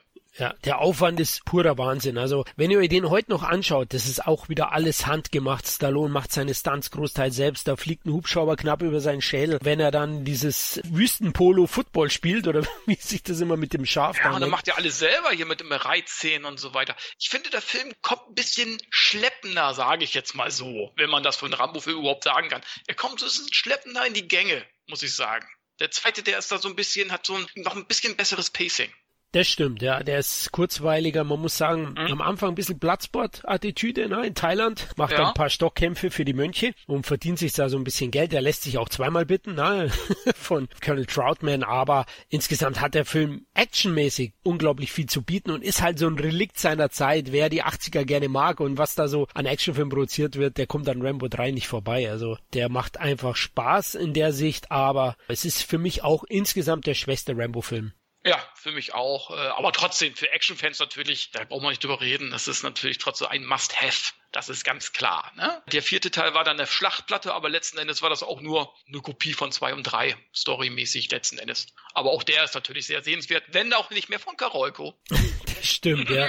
Der vierte ist halt wesentlich härter und düsterer. Das unterscheidet ihn zumindest tonal vom zweiten ist nicht mehr dieses epische Hochglanz-Action-Kino, sondern schon eher Back to the Roots gewesen, auch wenn es am Ende auch nur, wie du sagst, eine Schlachtplatte ohne Tiefe war. Aber Rambo 3, auch da verweisen wir auf unseren Rambo Franchise Podcast reinhören hören, Leute. und Karoko hatte also doch bloß gemacht insgesamt und konnte wieder saftig Filme für 1988 einkaufen und produzieren. Und da wurden sie auch unterstützt von der finanziellen List des Steueranwalts Peter Hoffman, der 86 sogar Präsident wurde von Karoko und Karoko hat dann eben 88 auch wieder einige Titel auf der Pfanne gehabt. Ganz große und ein paar weniger große. wir kommen jetzt zu den Titeln. Wo fangen wir an, Kevin? Auch würde ich sagen, äh, wenn wir eben schon bei Sylvester Stallone waren, warum wollen wir nicht den zweiten ganz großen Actionhelden aller Zeiten aufleben lassen? Und zwar Arnold Schwarzenegger in Red Heat. Ja, genau, Red Heat. Oh Mann, den habe ich extra aufgefrischt und ich sag nur eins. Walter Hill, Buddy Movie, Arnold Schwarzenegger, James Belushi, echt geiler Film. Auch heute noch. Der macht wahnsinnig Spaß. Der ist hoch unterhaltsam. Hat natürlich auch das Zeitgeist-Ding, ja, Kalter Krieg, wobei der Film wurde eben zeitlich nicht überholt. Ja, man durfte ja sogar, glaube ich, war es die erste Produktion, die am Roten Platz drehen durfte? Richtig, ja, das ist genau. Und äh, Ani ist perfekt in der Rolle, wortkarg, aber mit etwas Selbstironie im trockenen Humor. Das macht er perfekt. James Belushi ist diese amerikanische Schnodderschnauze, dieser Eddie Murphy-Typ. Ne? Spielt ihn auch fantastisch. Also ich bin ja auch ein großer James Belushi-Fan. Er war auch zu der Zeit, war aufstrebend, so Ende der 80er hat coole Filme gemacht. Ich sag nur The Principal, einer meiner Lieblingsfilme, auch mit James Belushi, wo er halt einen Direktor spielt, der in der Schule aufräumt. Also auch kann ich nur empfehlen, Leute, wenn ihr den noch nicht kennt, The Principal, guckt ihn euch an. Aber Red Heat, das Gespann passt einfach. Schwarzenegger, Belushi und Waterhill wieder inszeniert, wieder mit Blutpacks. Weißt du, da kommt kein CGI-Blut raus. Nein, da pff, da platzen die Blutpacks richtig. So muss das sein. Das ist man vom Waterhill auch gewohnt. Und auch die Story finde ich geil. Und klar äh, spielt er mit Klischees, aber es ist ja auch wirklich so gewesen. Also Klischees kommen ja auch nur dann zustande, wenn äh, die Dinge auch passiert oder vorkommen. Also immer wieder. Ne? Und äh, letzten Endes darf man das dem Film auch nicht vorwerfen, weil es ja auch einfach so war und teilweise auch so ist finde ich auch. Also er spielt zwischen Glasnost und Perestroika, ne? also diese russisch-amerikanische Entspannung, die damals stattgefunden hat, dann unter Mikhail Gorbatschow, die spielt im Film hier in die Karten. Schwarzenegger ist halt eben klasse in der Rolle. Wie heißt er im Film? Ivan Drago? Nein, Danko. Ach, Danko, genau. Ich vergesse immer den Namen. Genau, und James Belushi eben als Eto Ritzik heißt er in dem Film. Ritzik. Den Namen finde ich geil. Das hätte, oh. hätte der jetzt am Pornobalken perfekt. du think so. Uiuiui. Aber die beiden, hey, die harmonieren auch perfekt miteinander, ja. die spielen sich die Bälle zu. Beide stehen auch so perfekt für die Klischees ihrer jeweiligen Nation. Aber das ist ja auch so. Das finde ich auch und das ist ja auch eine Stärke, ne? Klischees spiegeln natürlich schon in einer gewissen Weise auch den aktuellen Zeitgeist und auch das, für was manche Nationen stehen. Die stehen eben auch für gewisse Klischees und das spielst du natürlich in so einer Sache wie so einem Film aus. Musst du auch, dass er ein Erfolg wird. Das Budget war relativ stattlich. 29 Millionen Dollar. Gut, davon gingen schon 8 Millionen in Anis Tasche. Ui, auch nicht schlecht. Aber Stallone 16, ne? Zur selben Zeit noch. ja, Stallone Rambo war 3. zu der Zeit ja noch ein bisschen erfolgreicher. Schwarzenegger kam ja dann erst Ende der 80er, hat er dann Stallone überholt, was, was den Erfolg angeht. Ja, genau, also da ist auch ein bisschen Karoko mitverantwortlich und mhm. James Cameron, kann man sagen. Aber Red Heat, Leute, anschauen, wenn ihr auf Buddy Movie steht, Walter Hill ist ja eigentlich der Experte, der Mann, der das etabliert hat. Es gab es natürlich vorher schon, aber er hat es mit 48 Stunden 1982 salonfähig gemacht und ist da auch immer wieder zurückgekehrt. Ne? Der hat ja einige Buddy Movies gemacht, zuletzt einen auch noch mit Stallone, einer seiner letzten Filme. Shootout. Ja, genau, die Comic-Verfilmung, die aber leider nicht so gut funktioniert, weil ich finde die Chemie zwischen den beiden Buddies nicht so gepasst hat. Also da macht er bei Red Heat alles richtig. Auch die Sprüche. Der Film hat zwar harte Action, tolle Fights, am Anfang einen im Schnee, ne? Ani sieht man mit dem Ritzenputzer. Ja, in der Sauna, ey. Also das ist so ein intensiver Kampf. Da tut das ja schon weh beim Hingucken. Und wie, ja. Da gibt's auch was zwischen die Eier, Leute. Mhm.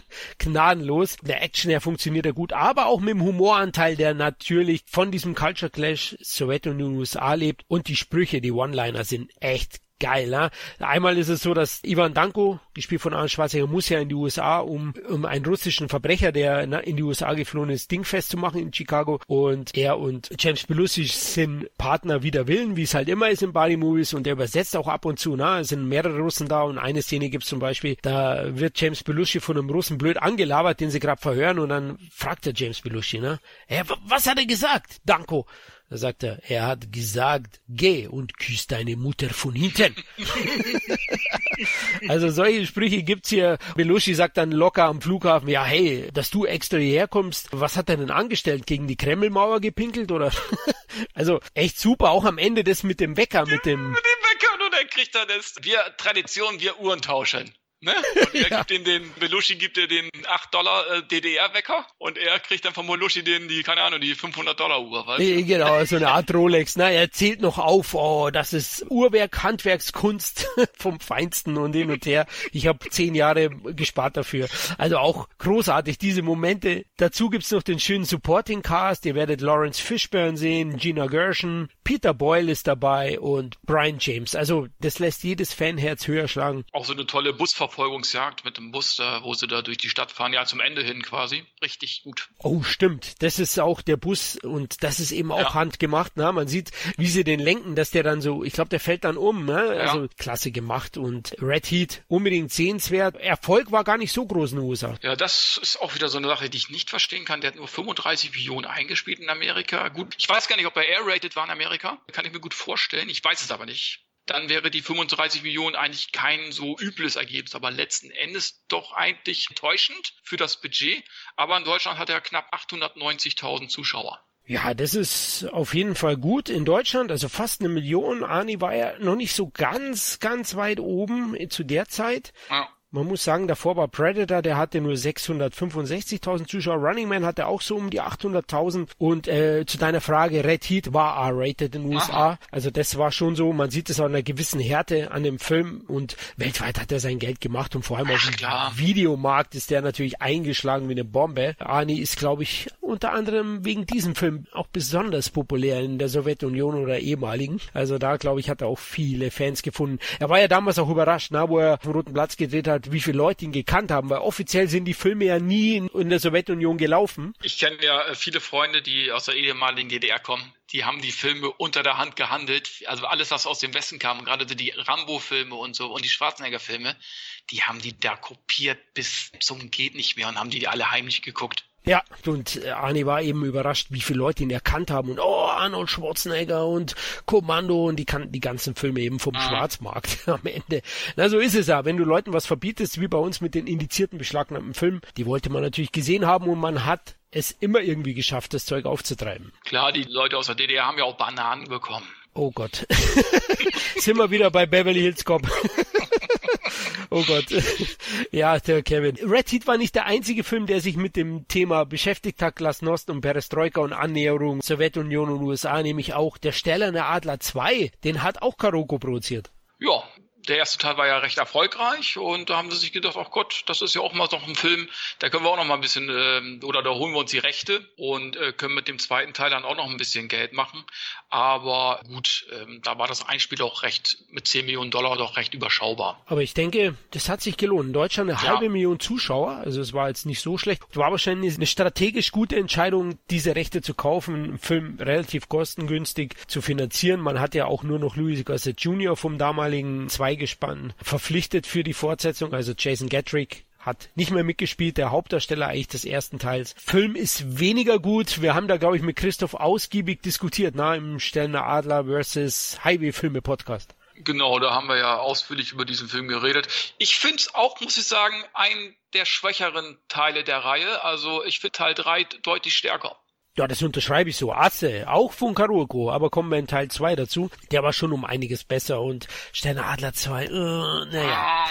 Äh, Leute, also keine Unsummen dafür zahlen oder so, wenn ihr auf Prime den vielleicht zieht oder so, wenn es möglich ist, dann ja, aber wir empfehlen jetzt nicht, den zu kaufen oder so, denn zumal er ja aktuell out of print immer noch ist und schwer zu bekommen, also naja. Näheres dazu eben im Podcast Iron Eagle vs. Cannonball Run. Ein weiterer Film 88 von Karoko produziert war Watchers, die Verfilmung eines Dean R. Koons Romans mit einem recht interessanten Cast, Kevin. Corey Haim und äh, Michael Ironside. Oh ja, zwei Ikonen der 80er Jahre. Ah, jetzt tue ich ein bisschen übertreiben, oder Kevin?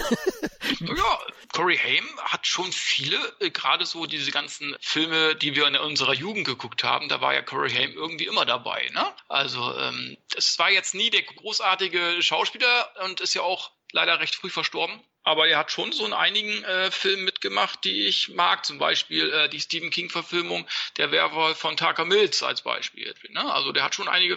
Und äh, Michael Ironside, gut, das ist der Bad Guy.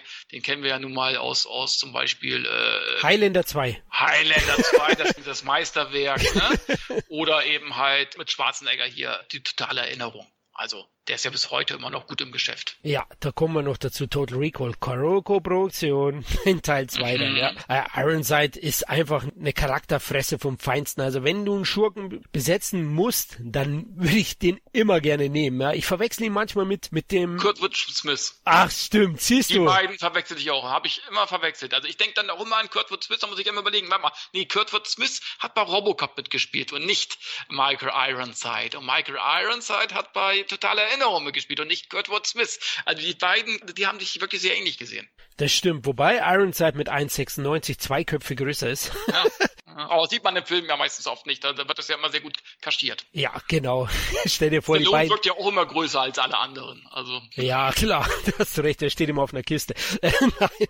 Ähm, ja, genau. Die verwechsel ich auch gerne miteinander. Ironside hat ja Scanners noch gemacht mit David Cronenberg, die Hauptrolle übernommen. War bei Ausgelöscht auch dabei, Leute. Also echt ein guter, guter Schauspieler. Eine, wie gesagt, Charakterfresse, die man immer gerne sieht. Corey Haim, Kevin, du hast erwähnt, das war ein echter Teenie-Star zu der Zeit. Also in der Bravo hast du den mit Corey Feldman immer Fotos gesehen oder Plakate zum Aufhängen, Poster. Wissen wir beide natürlich, die in der Zeit auch klein waren. Gut, Werwolf von Takamis ist jetzt nicht mein Lieblingsfilm von ihm. Silver Bullet im Original heißt er ja. Aber Lost Boys mag ich wahnsinnig ja. gern. Daddy's Cadillac kennt heute kaum mehr einer, mag ich auch. Und ich mag sogar Roller Boys, da habe ich einen Softspot für. Da spielt er auch mit. Also hat eine ganz gute Phase gehabt, ist aber sehr, sehr stark den Drogen später verfallen leider und äh, das hat sich auch ausgewirkt. Ja, Watchers war kein großer Erfolg, hat in Amerika nur 940.000 Dollar eingespielt. Ich glaube, du kannst dich nicht mehr so erinnern an den. Ist auch out of print? Nee, leider nicht. Also es kann sein, dass ich den auf Video mal gesehen habe, aber wenn, dann ist nichts bei mir hängen geblieben.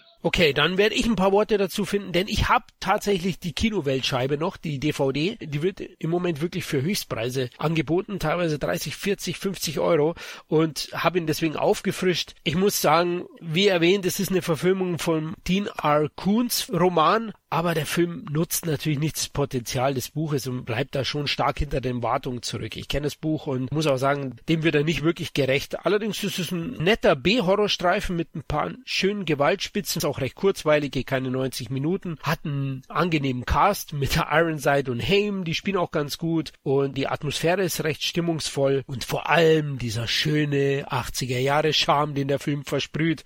Ja, es kann jetzt ein bisschen nostalgisch verklärt von mir sein, aber den kann man schon anschauen, wobei ich natürlich auch sagen würde, hey, gebt's jetzt nicht 40, 50 Euro aus, der wird bestimmt demnächst mal neu erscheinen oder bei Prime zur Verfügung stehen, dann schaut ihn euch an. Ich glaube schon, wer 80er Jahre Horror mag, wird mit dem Film echt gut unterhalten werden. Also ich wollte mir jetzt tun, ich habe dann extra schon Hypothek aufs Haus aufgenommen.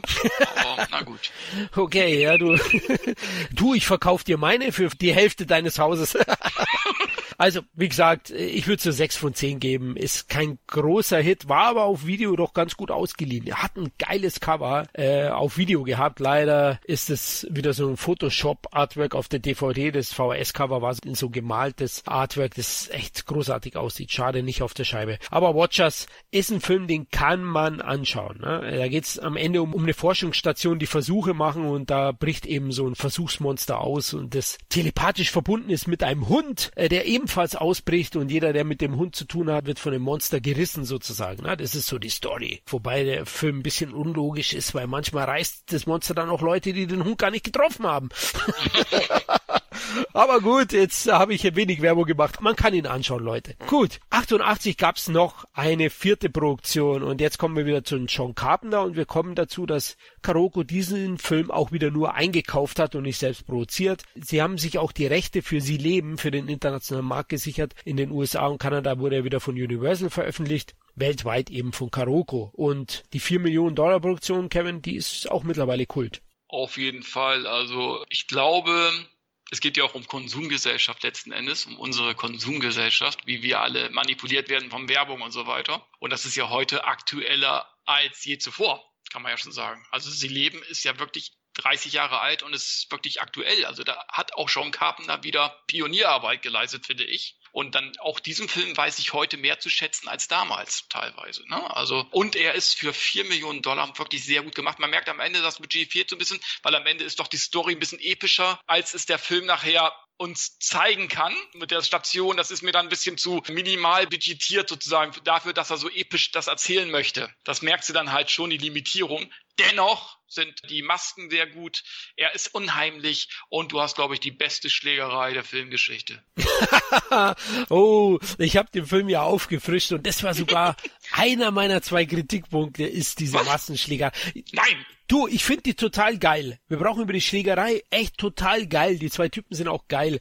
Aber sie wirkt so ein bisschen deplatziert und ein bisschen zu lang. Ich habe auch bei meinen Recherchen mitbekommen, dass selbst Roddy Piper zu der gesagt, hey du, ich glaube, wir übertreiben so ein bisschen. Und er so, nein, nein, du musst aus Keith David, dem afroamerikanischen Schauspieler, seinen Widerstand rausprügeln, dass er diese Brille aufsetzt. Ne? Also bei Sie leben geht's ja darum, dass Außerirdische praktisch die Welt übernommen haben und uns Menschen für sich arbeiten lassen. Ja, also die Außerirdischen steuern alles von oben. Das sind ist sozusagen die Republikaner der 80er. Also hier im Verweis von Carpenter mit der Reagan-Ära. Er rechnet da gnadenlos mit dem Kapitalismus auch ab. Und die Menschen sehen die aber nicht. Und Roddy Piper spielt ja so, so einen Obdachlosen, ne? kann man sagen. Jetzt sind wir schon wieder bei dem.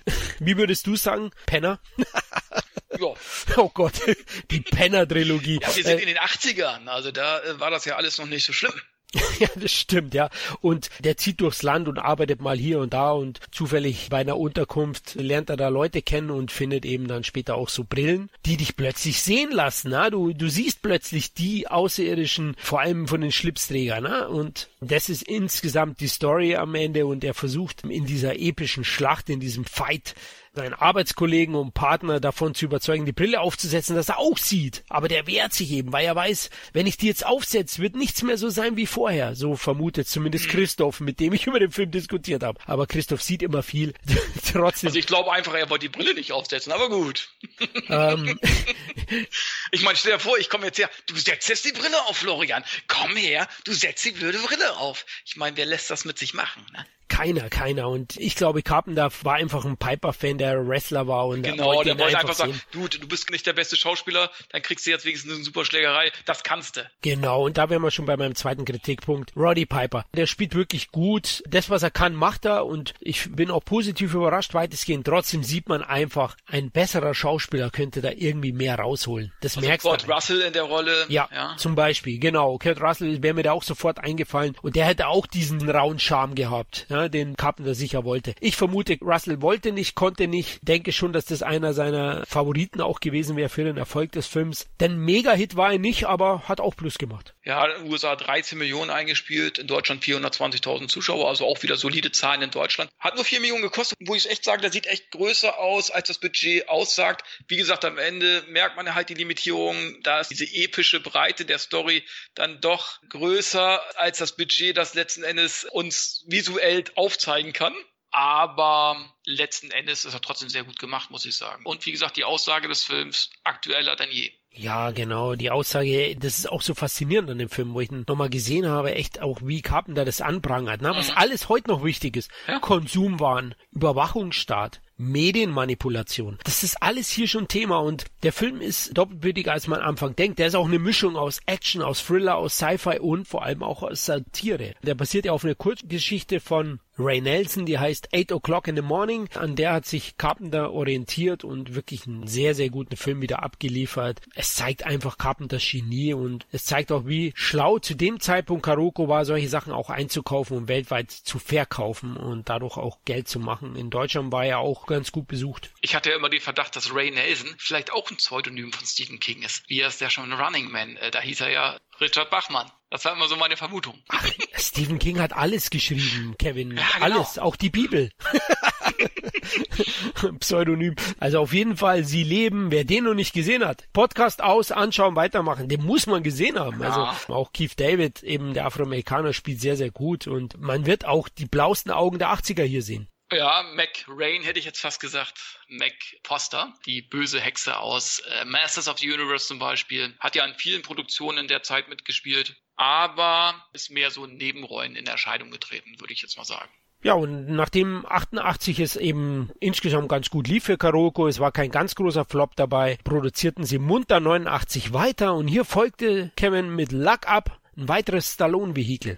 Ja, also für mich einer der besten Gefängnisfilme ever. Für mich auch einer der besten Stallone-Filme ever, auch was die schauspielerischen Qualitäten Stallones angeht, als auch die Action. Die ist natürlich limitiert im Knast, aber trotzdem ist immer was los, es passiert was. Du hast auch so Drama-Elemente, wo meine Augen doch ein paar Tränen vergossen haben. Äh, ich sag nur Autoszene und er hat einen super Cast hier mit Tom Sizemore, hier der hier Dings spielt, Dallas, äh, dann noch so ein jungen Schauspieler, ich weiß gar nicht mehr, wie er hieß, der ist aber auch sehr gut besetzt. Dann hast du eine super epische Football-Schlacht auf diesem Gefängnishof. Super inszeniert und natürlich auch letzten Endes der Ausbruch von Stallone. Und du hast natürlich noch diesen, ähm, war das Sunny Lantern? Ja, natürlich, unser Lieblingsindianer.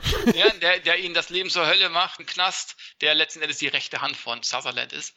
Also für mich ein grandioser Action, Gefängnis-Thriller und wie gesagt, einer der besten Stallone-Filme ever.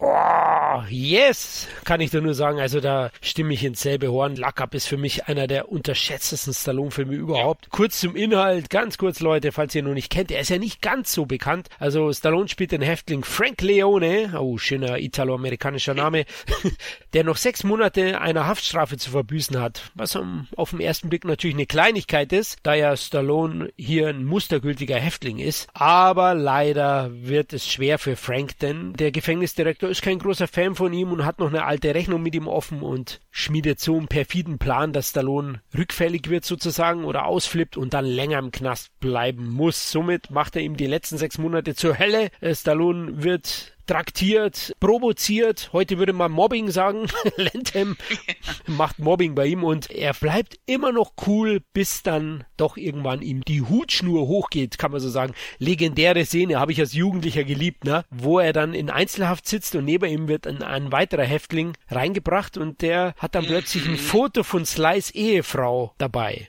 Genau, das ist eigentlich ein Gefängniswärter der sich als Gefängnisinsasse ausgibt und erstmal einen auf Kumpel macht und dann sagt, hier, ich habe hier so eine alte, so einen Auftrag, wenn ich raus bin, die werde ich richtig schön vergewaltigen. ja, und dann zeigt er das Foto und dann sind er, und du Schwein, ich mach dich fert. Da hätte ich schon fast gesagt, er, er nimmt jetzt so die Gefängnisgitter aus den Angeln, aber äh, hat er dann doch nicht gemacht. ja, genau. Oder wie der Terminator, äh, wie der T1000, ne? einfach durchgehen, durch die Stäbe. Aber geil ist auch dann, wenn er rauskommt und die beiden fighten mhm. dann mit der bloßen Faust, Leute, Leute in die Eier. Du, mein Freund, vergewaltigst keine mehr. Mhm. Bam, bam. also echt geiler Film, aber nicht jetzt wegen dieser Szene, sondern einfach, es ist ein wahnsinnig spannendes Psychoduell vom Feinsten zwischen Stallone und Sutherland. Stallone kann da auch bestehen, neben diesem großen Charakterdarsteller. Ihr dürft jetzt nicht zu viel Action erwarten, na Kevin? Das ist ein Gefängnisfilm, aber die Kulissen sind geil. Das, die haben sich ja wirklich in einem echten Gefängnis gedreht und es waren ja auch, viele Statisten sind ja auch wirklich echte Gefängnisinsassen und äh, Stallone hat sich ja auch mit einigen, glaube ich sogar, ich will jetzt nicht sagen angefreundet, aber hat ihm, glaube ich, irgendwie Jobs versprochen, laut Gerüchten äh, und so weiter. Also kam da wirklich sehr gut klar und sehr authentisch alles, finde ich. Wirkt alles sehr authentisch. Das ganze Gefängnis, ja, die ganze Kulisse, muss ich echt sagen. Also, also der Film ist spannend, unterhaltsam, hat tolle Charaktere, so ein bisschen auch dieser dicke Schwarze äh, John Amos, glaube ich. Ja, McDowell, ja. Ja, McDowell, ja, der ist da, äh, spielt da zum Beispiel mit als Gefängnisaufseher. Oder auch der andere Dicke, der auch bei Last Action Hero mitgespielt hat. Ich weiß nicht, wie der heißt, der diesen Kfz-Mechaniker spielt, sozusagen im Gefängnis, der schon x Jahre drin ist und wo Stallone so ein bisschen nachher rumschrauben darf. Und dann hat er ja so seine Kumpels sozusagen, wo sie dann ein Auto wieder aufrüsten sozusagen. Und wo der kleine Junge, äh, ich weiß nicht den Namen des Schauspielers, letzten Endes das Auto anmacht, weil er ist, glaube ich, lebensfällig im Gefängnis und wird nie wieder ein Auto sozusagen äh, auf der Straße fahren dürfen. Und dann macht er das Auto an und fährt damit sozusagen auf diesen Gefängnishof und dann wird eben halt dieses Auto komplett demoliert. Auf Anraten des Gefängnisdirektors Sutherland, der sagt, jetzt haut mal schön vor Augen der ganzen Truppe äh, das Auto kurz und klein. Ja? Und der Junge wird ja dann auch noch gekillt von Sunny Lantham und dann sieht Stallone richtig rot. Genau, ja, äh, gehen wir fast zu sehr auf die Story an, aber stimmt. Dieser Ausflipper von Stallone führt ja auch dazu, dass er dann Einzelhaft kommt, wo der Wärter dann die Szene, ah, ja. Ja, die ihn dann letztlich zum Ausbruch animiert, kann man sagen, oder motiviert. Und äh, ja, die Szene ist auch geil, wo der Junge stirbt. Also der Film hat nicht zu viel Action, Leute. Regisseur John Flynn setzt da mehr auf Spannung. Aber wenn sie kommt, dann hey, dann rockt sie richtig, ne? In dieser Szene, ich glaube, die tun dann Gewichte stemmen, ne? Und Sly holt sich richtig. einen Sack und tut da ein paar Gewichte in den Sack und nutzt das schön als als Schlagwaffe, herrlich auch inszeniert. Stallone besteht da großartig. Du hast erwähnt, die großen Stärken ist die Atmosphäre, die Kulisse und die Schauspieler, nicht die Action allein. Das Fotospiel ist super geil und Leute, ihr seht da auch mal Stallone nicht als Übermenschen, sondern eher so als normalen Typen, ne? Erst am. Ende. Man kann es auch nachvollziehen, wie er dann äh, ausflippt. Ich finde, die Motivation ist da ganz gut inszeniert und bleibt weitestgehend realistisch. Ja, und John Flynn hat sowieso gute Filme gemacht, finde ich. Ich mag ja auch zum Beispiel Brain Scan und so. Der kann Atmosphäre in seinen Filmen erschaffen, der John Flynn. Das muss man einfach sagen. Ich mochte diesen Regisseur, ist leider auch schon verstorben. Ich mag auch die Musik von Bill Conti. Äh, schön ruhige Klavierklänge sozusagen. Das Thema mag ich. Ja, also eigentlich ist der Film für mich ein 10 von 10, wenn ich den jetzt mit anderen Gefängnisfilmen oder so vergleiche. Ich wüsste nicht, wie man ihn besser hätte machen können. Jetzt stellt sich aber die Frage, Kevin, warum war er ein Flop zu der Zeit? Tja, da fragst du mich was. Wir hatten ja Over the Top, wir hatten ähm, Rambo 3, dann kam dann Lock Up das war so der Abstieg von Stallone, obwohl es ja alles gute Filme waren. Aber irgendwie war ja nicht mehr up to date. Es kam so, äh, John McLeans kam dann so langsam ins Spielchen mit Stirb langsam und so. Die wollten eben halt nicht mehr diese ähm, körperlichen, physischen Helden haben. Die wollten jetzt eben halt so diese Normalos haben, die nicht so überproportionierte Muskeln und was ich was haben. Äh, darum war Stallone so ein bisschen auf dem absteigenden Ast. Andersrum gesehen muss man sagen, dass Schwarzenegger ja gerade dann aufgestiegen ist, aber der hat eben halt sich ja auch verändert, indem er ja nicht auch nicht mehr diese, diese Phantomkommando-Rollen gespielt hat, sondern ist ja dann auch mehr so ein Science-Fiction-mäßige gegangen mit totaler Erinnerung, hat erfolgreiche Komödien ge äh, gedreht und auch sowas wie True Lies, so äh, andere Actionfilme halt nicht mehr diese, diese stumpfen Actionfilme, sondern eher Mainstream-Actionfilme. Also der hat so den Zahn der Zeit, würde ich sagen, eher erkannt als Stallone,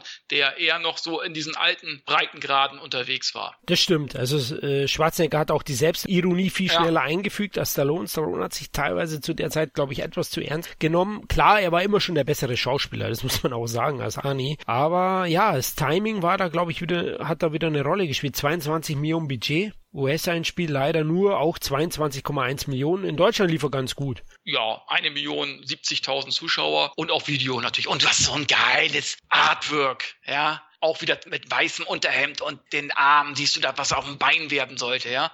Also Wahnsinn, das ist so, hat so ein bisschen Ähnlichkeit mit diesem Over-the-Top-Poster. Das sind ja doch diese gezeichneten Sachen, weißt du. Ich liebe dieses Poster auch, habe ich bei mir auch im Büro hängen, neben äh, Over-the-Top. Und für mich einfach ein toller Film, für mich nicht verständlich. Später dann mit Tango und Cash hat er, ist er ja dann wieder ein bisschen erfolgreicher gewesen. Ja, genau. Es war sogar im selben Jahr in den USA, ja. 89. Genau. Bei uns kamen Luck Up und auch Tango in Cash, beide 90 erst raus, aber zumindest zu Beginn. Da kann ich eine kleine private Anekdote erzählen. Klein Florian, was heißt Klein Florian? Florian war zu der Zeit 14, 15, wollte Luck Up im Kino sehen, der war FSK 18 und er hat's bis zum Foyer geschafft. Also die Karte hatte ich schon gekauft, ich bin hochgegangen im Matheser hier in München und leider hat mich dann der Kartenabreißer am Ende vor dem Eingang nicht reingelassen. Ai, ai, ai. Und meine zwei Kumpels schon.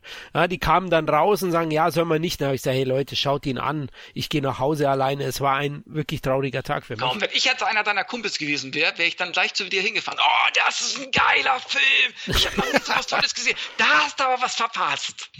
Du kleiner Wichser. oh, ich bin froh, dass es da noch nicht WhatsApp gab oder so. Die hätten mir das geschrieben, ja.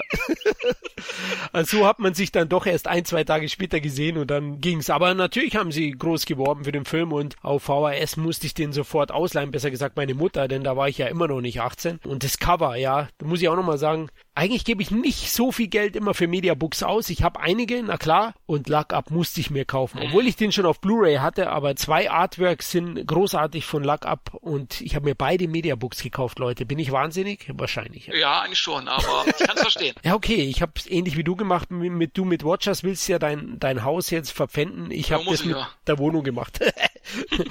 also Luck Up, wirklich ein großartiger Film, den ihr gesehen haben müsst. Ich denke, da war Karoko auch enttäuscht am Ende etwas von den Einspielen. Es war beileibe kein Flop, aber man hat natürlich schon einen Hit erwartet. Ne? Also klar, das hat sie wahrscheinlich schon enttäuscht. Es kamen noch ein paar weitere Filme raus. Einer ist Deep Star 6, der typisch ist eben für 89, 90, denn da gab es einige Unterwasser-Monsterfilme oder Unterwasser-Thriller. Deep Star 6 war eben die Karoko-Version. 8 Millionen Dollar Budget, Kevin, kein großer Erfolg. Ja, nur 8,1 Millionen eingespielt in Amerika. In Deutschland gibt es keine zuverlässigen Zahlen, aber auf Video meine ich, lief er recht gut. Hatte auch ein geiles Cover. Aber es waren eben halt, wie du schon sagtest, das kamen dann so diese ganzen Unterwasserfilme. Und Unterwasserfilme sind immer sehr aufwendig, ja. Und äh, mit Abyss kam ja hier das James Cameron Vehikel, was aber auch nicht so riesen erfolgreich war. Und es war ja, kam ja auch noch Leviathan, der aber auch nicht so erfolgreich war. Also eigentlich waren diese Unterwasserfilme alle nicht wirklich sonderlich erfolgreich. Zumindest nicht das, was sich die Produzenten versprochen haben.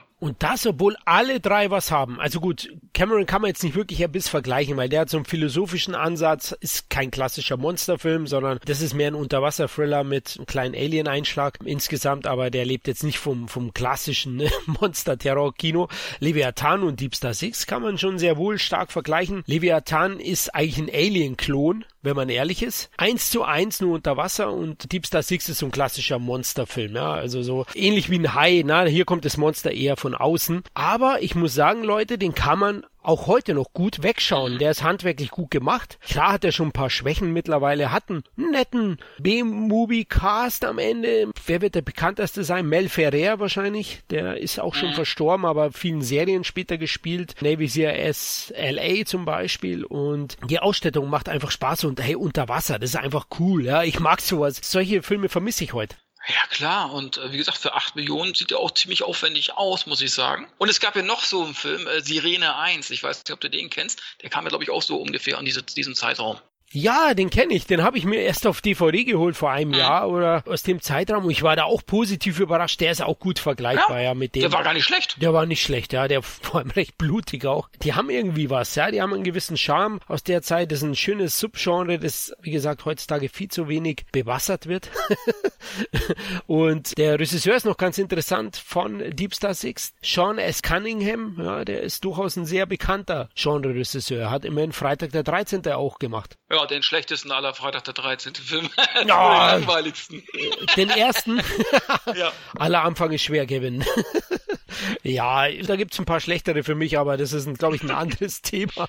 Ah, also Deep Star 6 war kein so großer Erfolg. Ich denke aber auch, dass sie hier am Ende kein Minus gemacht haben. Wenn euch der unter die Augen kommt, und das wird er, denn er erscheint noch in diesem Jahr von Koch Media auf Blu-ray, dann durchaus holen. Wenn ihr 80er Jahre mögt, wenn ihr Unterwasserfilme gerne anschaut, dann ist das eigentlich ein Pflichttitel, auch wenn ihr nicht zu viel erwarten dürft, denn der Spannungsbogen ist jetzt nicht perfekt ausgespielt aber mir machte durchaus Spaß. Gut, kommen wir noch zum weiteren Film und ja, sie hatten ja Mickey Rourke schon besetzt bei Angel Heart. Jetzt haben sie Johnny Handsome produziert. Walter Hills dritter Film für Karoko nach ausgelöscht und Red Heat nun Johnny Handsome und leider sogar der größte Flop ja, 20 Millionen Kosten, 7,2 Millionen nur eingespielt in Amerika. Aber ist auch so ein Film, muss ich sagen, nicht für, für die breite Masse geeignet, eigentlich, muss ich schon sagen. Obwohl er sehr, sehr gut ist. Man nennt ihn ja auch der schöne Johnny.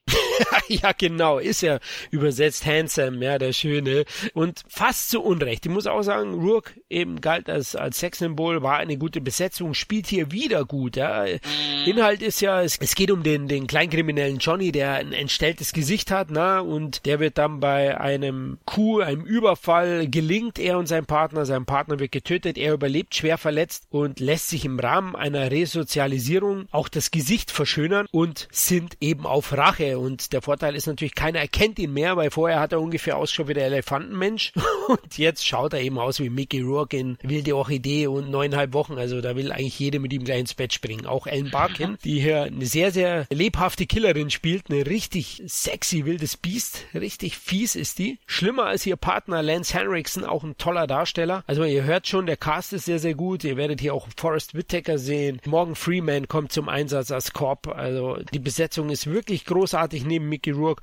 Und der Film ist auch wieder straight und kurzweilig, ja, der geht auch wieder nur 90 Minuten, Hill hält sich da nicht so auf mit Nebensächlichkeiten, es ist jetzt kein Actionspektakel, sondern es ist mehr so ein Gangsterfilm mit so Film-Noir-Einschlag, das muss euch auch bewusst sein, also auch hier wieder kein Hochglanzkino, sondern eben eher erdig, oldschool-mäßig inszeniert, aber die Schießereien sind top, die Schauspielerleistungen sind gut und die Optik an sich ist erste Sahne, wie immer bei unserem Walter Hill. Also kann den auch nur empfehlen. Klar kann er sich seiner 80 Jahre Herkunft nie entziehen, der Film, das sieht man, aber ich kann den Flop nicht so ganz verstehen eigentlich. Ja, schade eigentlich, ne? Aber ja. das war, würde ich schon fast sagen, dass der Anfang vom Ende von Mickey Rourke eigentlich, ne? Kann man vielleicht schon fast sagen. Hatte vielleicht noch so zwei, drei Filme, größere, und dann ging es so ein bisschen abwärts. Ja, das stimmt. Das war schon so der erste Tiefschlag. Ich glaube, die wilde Orchidee war dann noch finanziellen Erfolg, mhm. aber auch Harley Davidson, so, so cool der Film ist, war kein großer Hit und dann fing's an. Du hast schon recht, 24 Stunden seiner Gewalt war kein Hit. Mit 20 Millionen Budget war das sicher auch als größer Erfolg geplant, zumal er in Deutschland ja auch nicht wirklich funktioniert hat.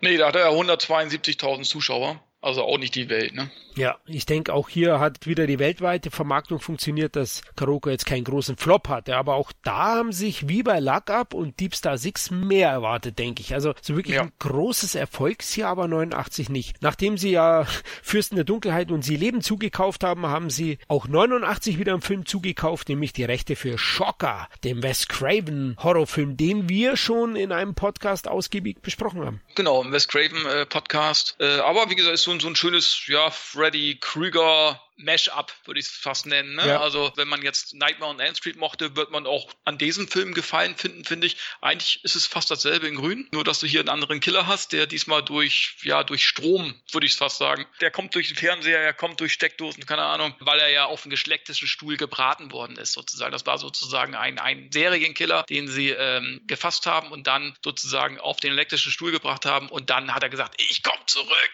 Und das tut er dann auch. Ja, genau. Man kann sagen, es ist so ein 4G-Thriller. Ja. Oder 5G bald. er kommt durch die Leitung, Leute. Er kommt durch die Leitung, genau.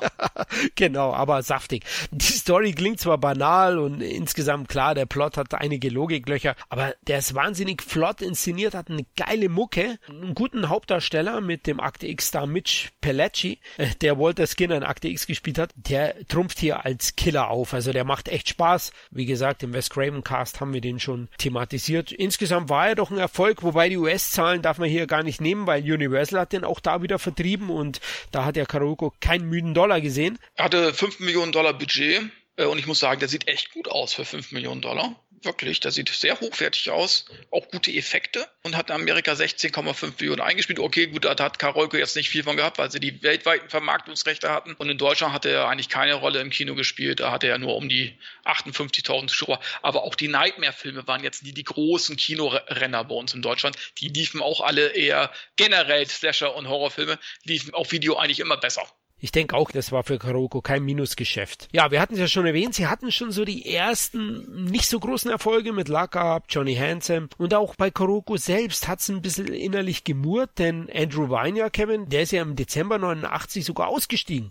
Genau, der hatte dann scheinbar Differenzen mit seinem Partner, mit Mario Cassar und hat gesagt, kommt, das geht mir alles hier zu schnell oder, oder die Produktion. Ich glaube, er wollte das alles im überschaubareren Rahmen lassen, dass man sagt, irgendwie mittelbudgetierte Filme bringen so und so viel Geld ein, dass wir immer so gut existieren können, sozusagen, stetig steigen unsere Gewinne. Und Mario Castar hatte scheinbar andere Pläne und sagte, wir wollen größer, schneller weiter und das so schnell wie es geht. Und damit war wahrscheinlich der Andrew Weiner nicht mit einverstanden und hat dann seine Rechte für 106 Millionen Dollar an Castar verkauft.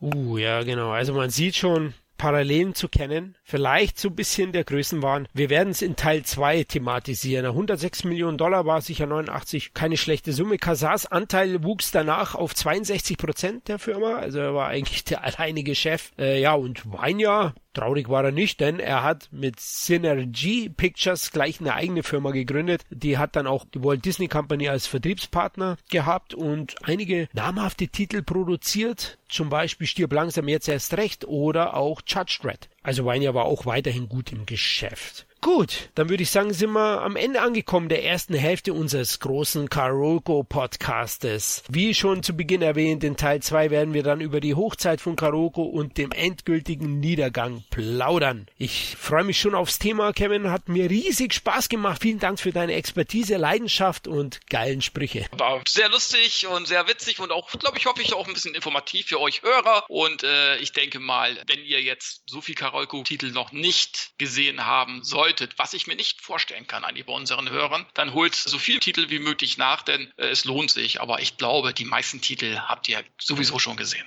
Ja, ich denke auch jeder, der da irgendwie in den 80er, 90ern, äh, wer ein Videothekenkind war, der kennt die meisten Titel. Mich hat schon am Ende verwundert, welch großen Titel die hatten gegen Ken. Ne? Wir reden hier von Ken, ja. wie ja manche Kleintitel. Also Karoko hat eigentlich von Beginn an nach Rambo Selbstflucht oder Sieg, das waren alle schon gut budgetierte Filme und eher schon Major Studio Qualität, die die gedreht haben. Aber am Ende ist ihnen auch das zum Verhängnis geworden. Wie gesagt, mehr dazu in Teil 2. Ja, auch euch, liebe Hörer, vielen Dank fürs Zuhören. Wir hoffen, wir konnten euch eben ein paar Tipps geben Film. Den einen oder anderen Titel kennt ihr vielleicht nicht. Watchers, Deep Star 6 oder Johnny Handsome vielleicht noch nicht gesehen. Schaut mal, dass ihr die bekommt. Koch Media wird da einige davon demnächst veröffentlichen. Ja, wir würden uns natürlich auch weiterhin über Feedback, iTunes-Bewertungen und andere Zuwendungen freuen. Also lasst von euch hören. Ihr findet uns auf Twitter, Facebook, Instagram, Letterbox, YouTube und iTunes. Dann macht's gut. Hoffentlich bis zum nächsten Mal. Ciao. Bye bye.